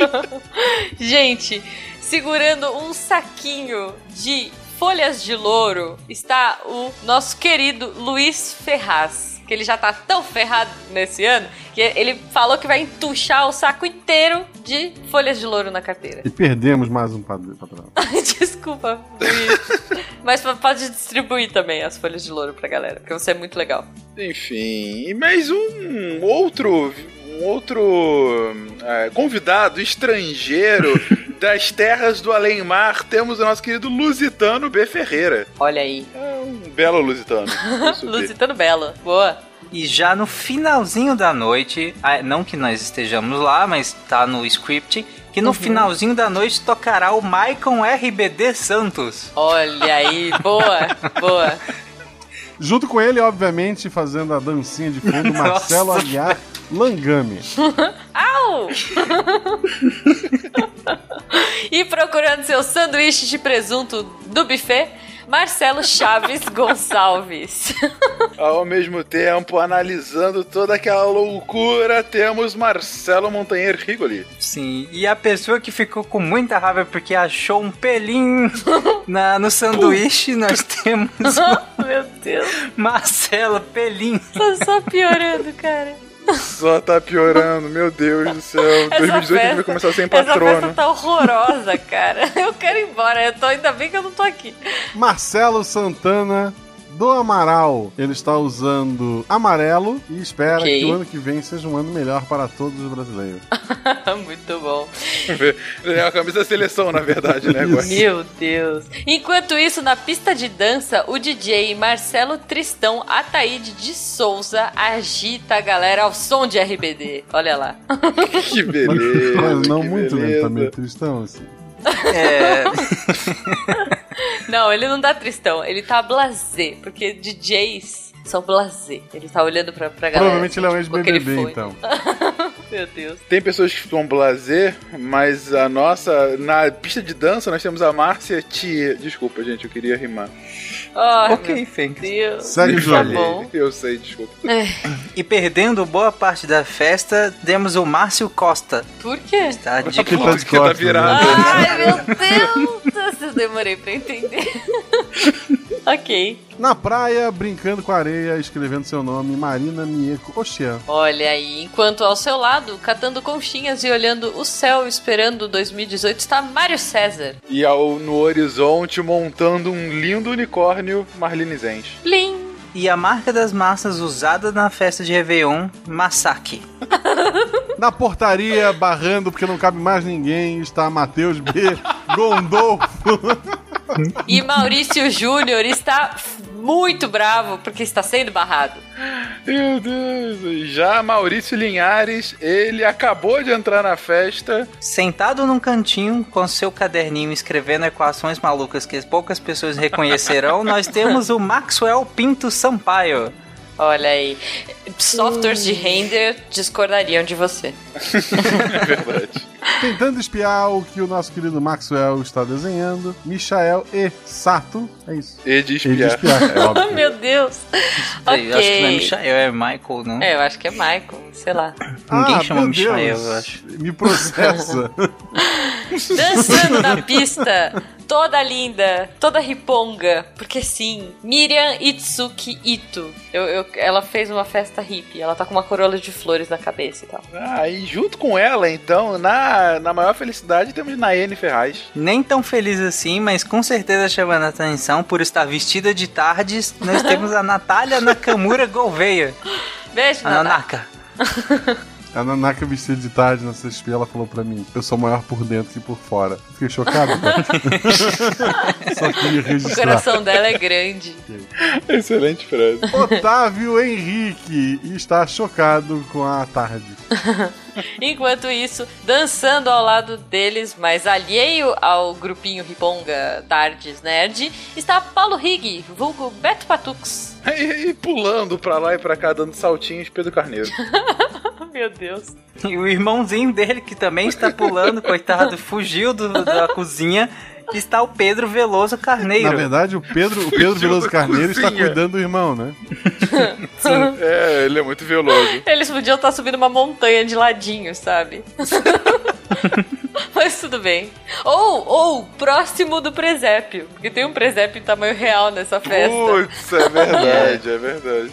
Pedro Henrique Borges da Silva espera na fila para saber como será seu futuro. Seu futuro? É.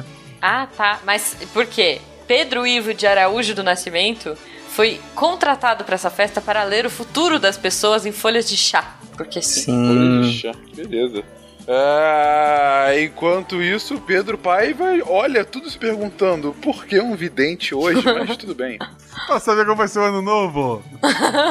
Ah, boa, faz sentido. É. Sim. E agora começaremos a leitura do nome dos agentes secretos disfarçados do- na festa para garantir a segurança de todo mundo. O primeiro é o Rafael A. Oliveira. A de agente, né? A de agente, que ele é o Isso. primeiro agente. O segundo é o Rafael H. Campos. O H também é de agente. Boa. Terceiro é o Rafael Micelli. Esse é tão secreto que o A dele tá escondido.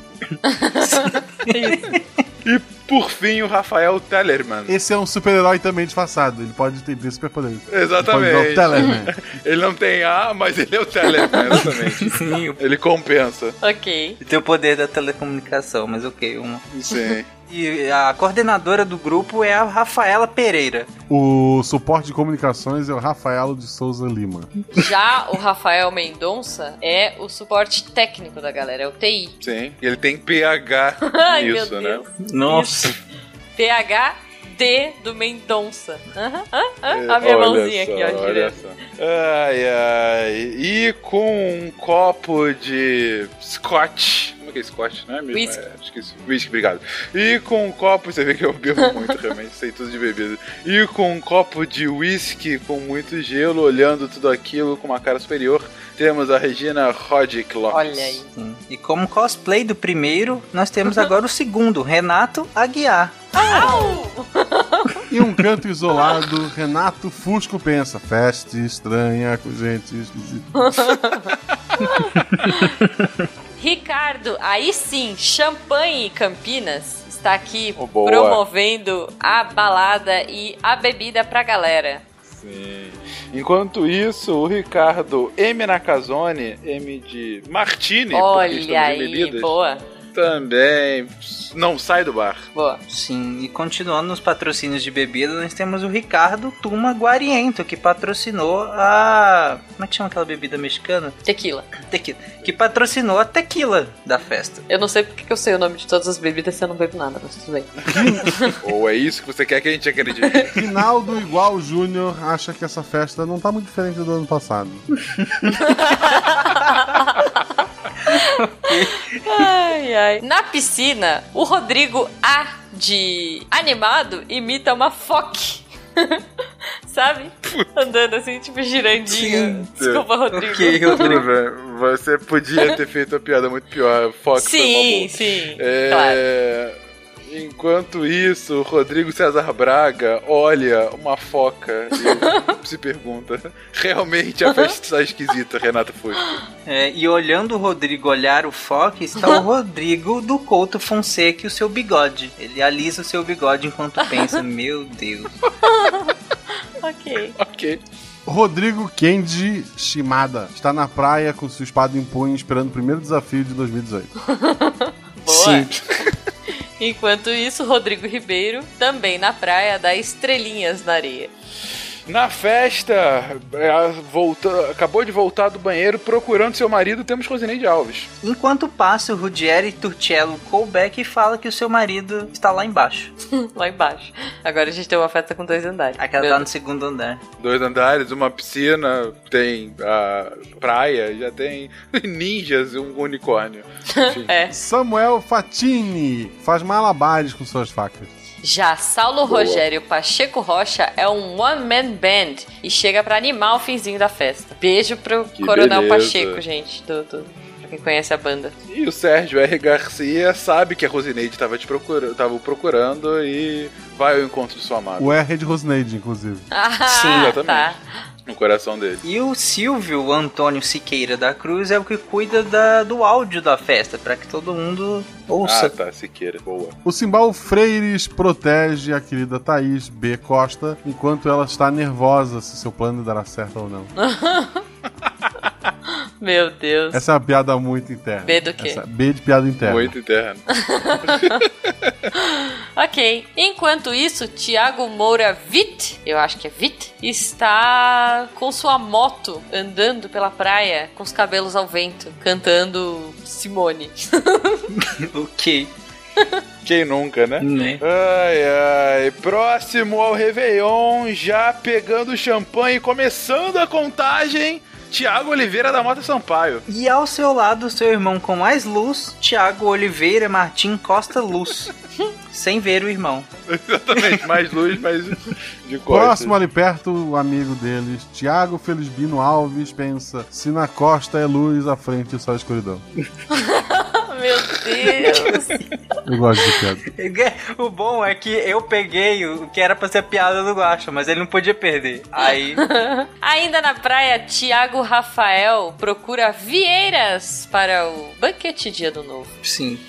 E de repente, do meio da festa, Vitor Fap dos Santos começa a gritar: gente! 10!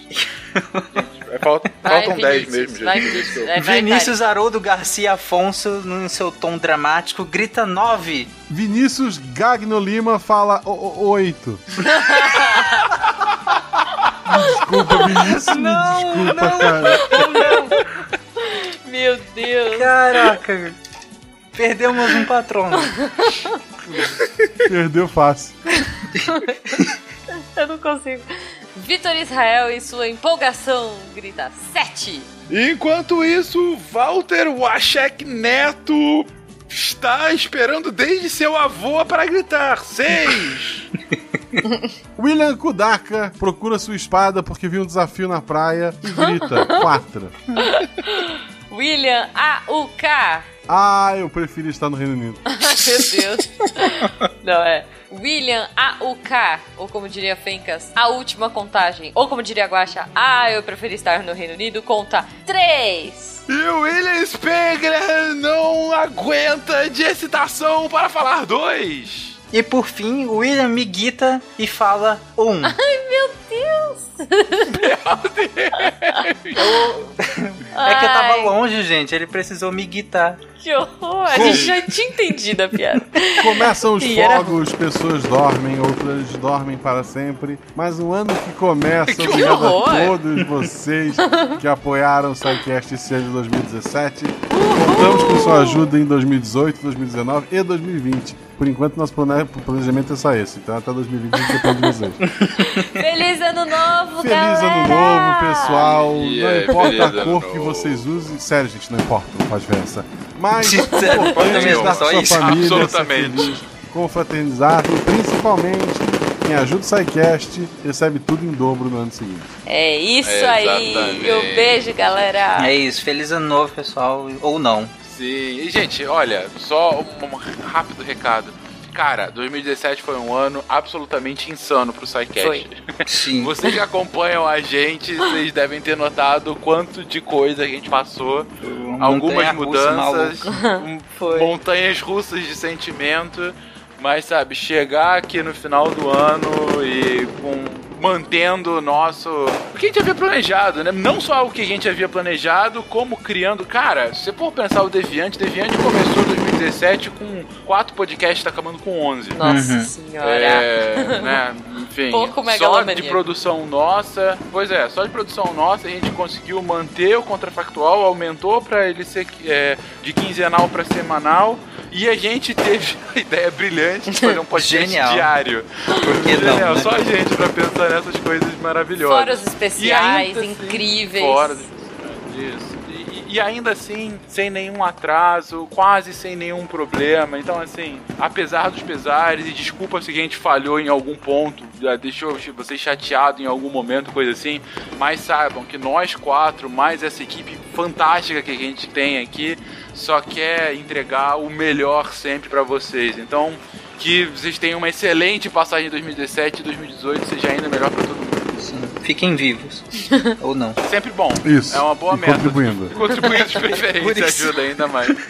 É isso, gente. Vamos lá, escutem o SciCast. Se um episódio você acabou não gostando, escuta outro. Se não gostou do outro, escuta o Missang também pra isso. Um abraço. Catim!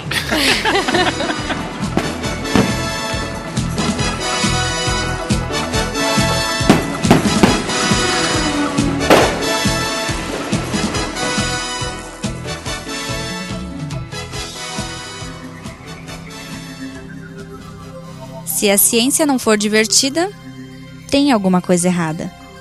Tem que ser divertida. A coisa mais divertida que tem é a ciência.